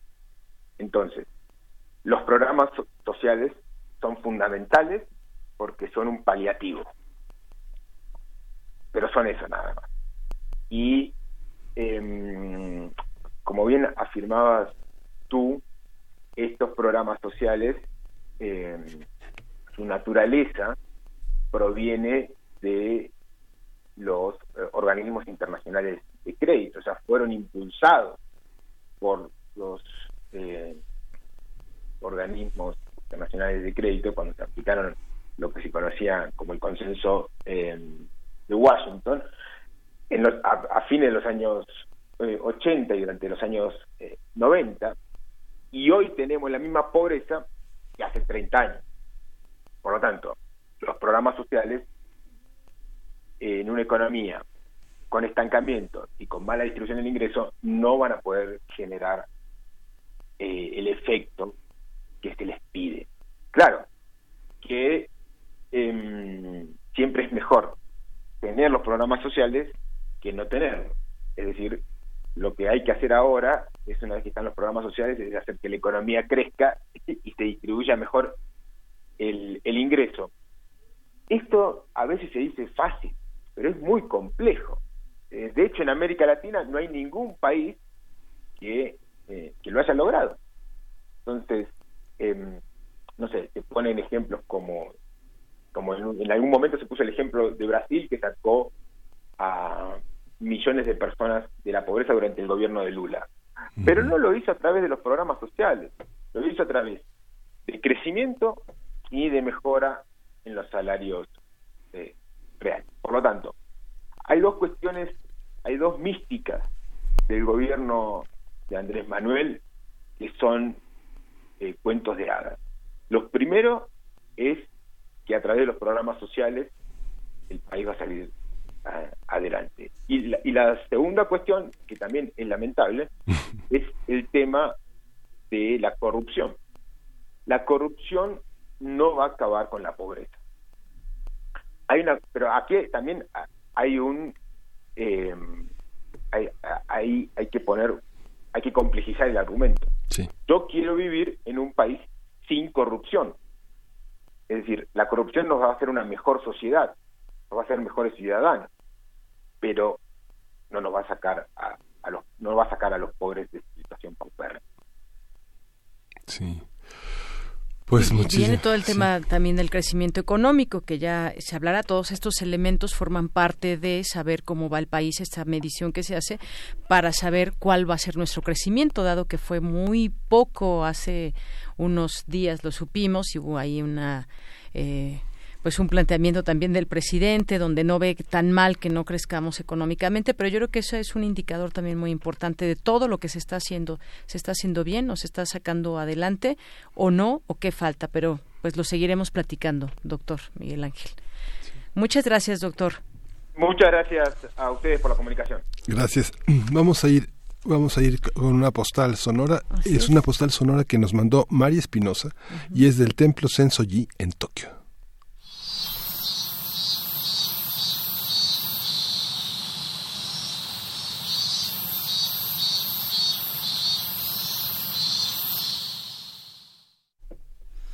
Y vamos ahora a escuchar un poco de música con Flavia Coelho, Na Favela.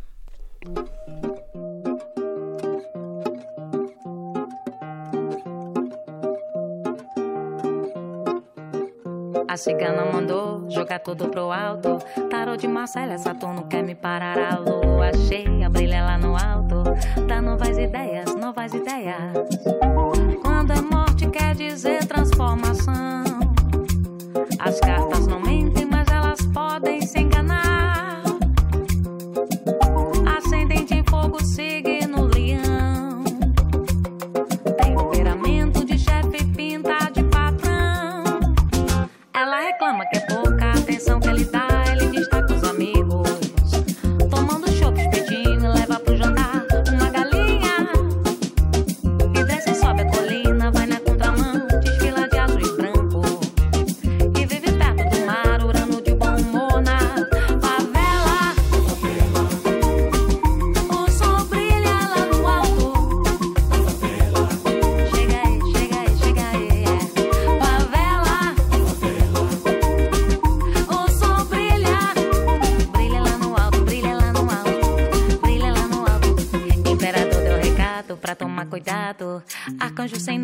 vez tá pendurado. Se atrasar o pagamento, o gato será cortado. Ela tá sem novela, televisor desligado. Cigana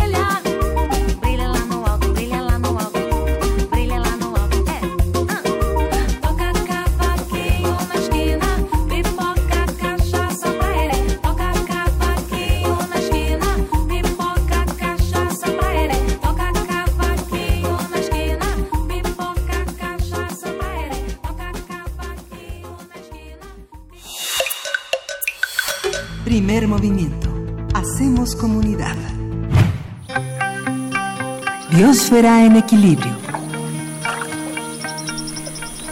Le damos la bienvenida a la doctora Clementina Equigua en esta sección Biosfera en Equilibrio, Vida y Belleza en la Ciudad. Clementina Equigua es bióloga y doctora en Ciencias de la Facultad de Ciencias de la UNAM.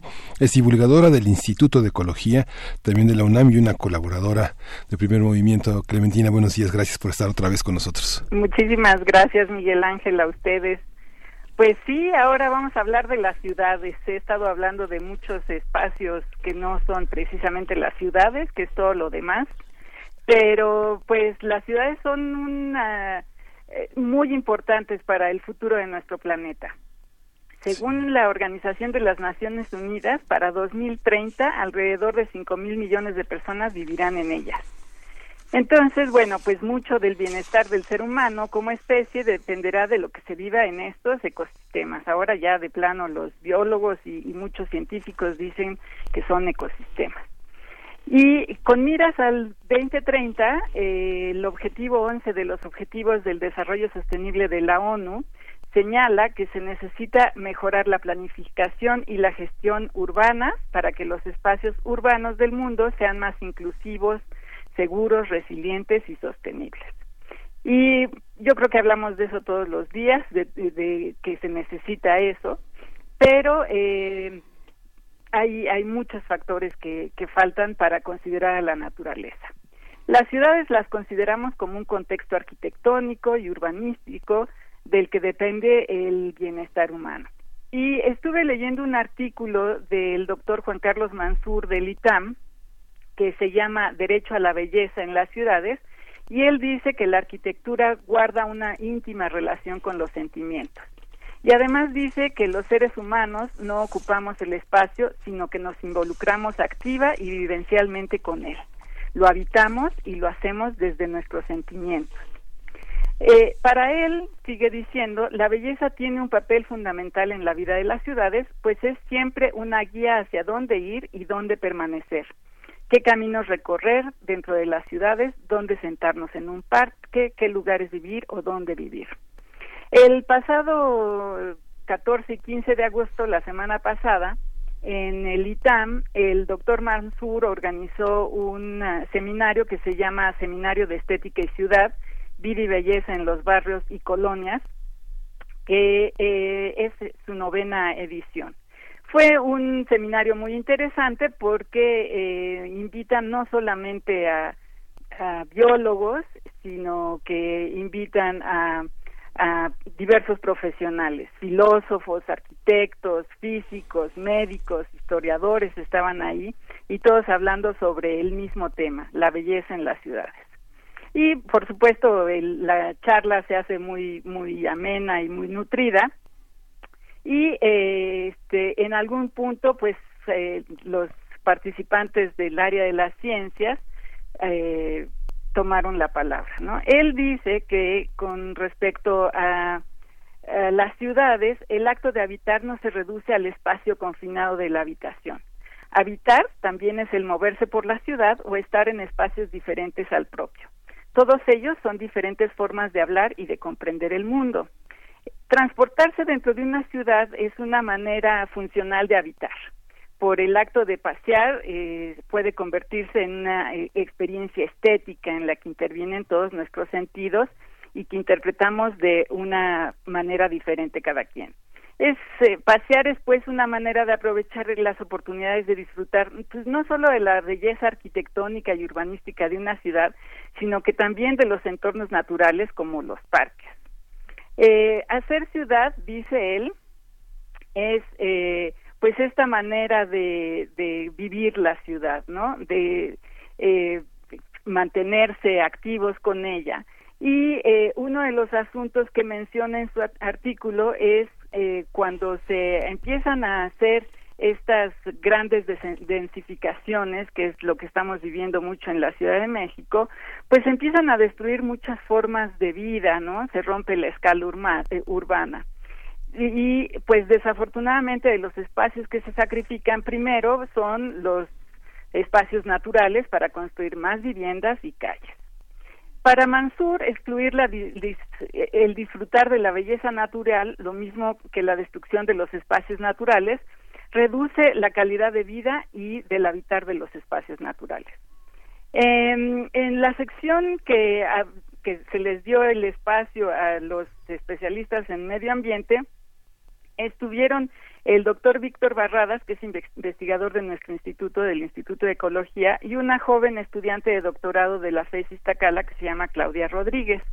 El doctor Barradas abordó un tema súper bonito que es eh, las islas de calor urbana. Es un tema muy interesante porque él explica que es un fenómeno en el que la diferencia de temperatura que hay entre la zona centro de una ciudad como la Ciudad de México, en comparación con las orillas no urban- urbanizadas o rurales, como es, por ejemplo, eh, la región de Xochimilco, el gradiente de temperatura puede variar de 3 a 5 grados, incluso eh, a mí me, me impresionó, puede llegar hasta 10 grados. Yo creo que, bueno, todos lo hemos sentido en esta época, particularmente Ujú. calor, mayo y, y, y abril estuvieron candentes. Y este gradiente de temperaturas, expli- explica el doctor Barradas, sucede porque eh, lo que predomina en la zona céntrica, pues es el concreto, el asfalto, las edificaciones que no dejan circular bien el, viento, y eh, todo esto junto con los autos que se mueven por ahí, pues se hacen condiciones mucho más cálidas.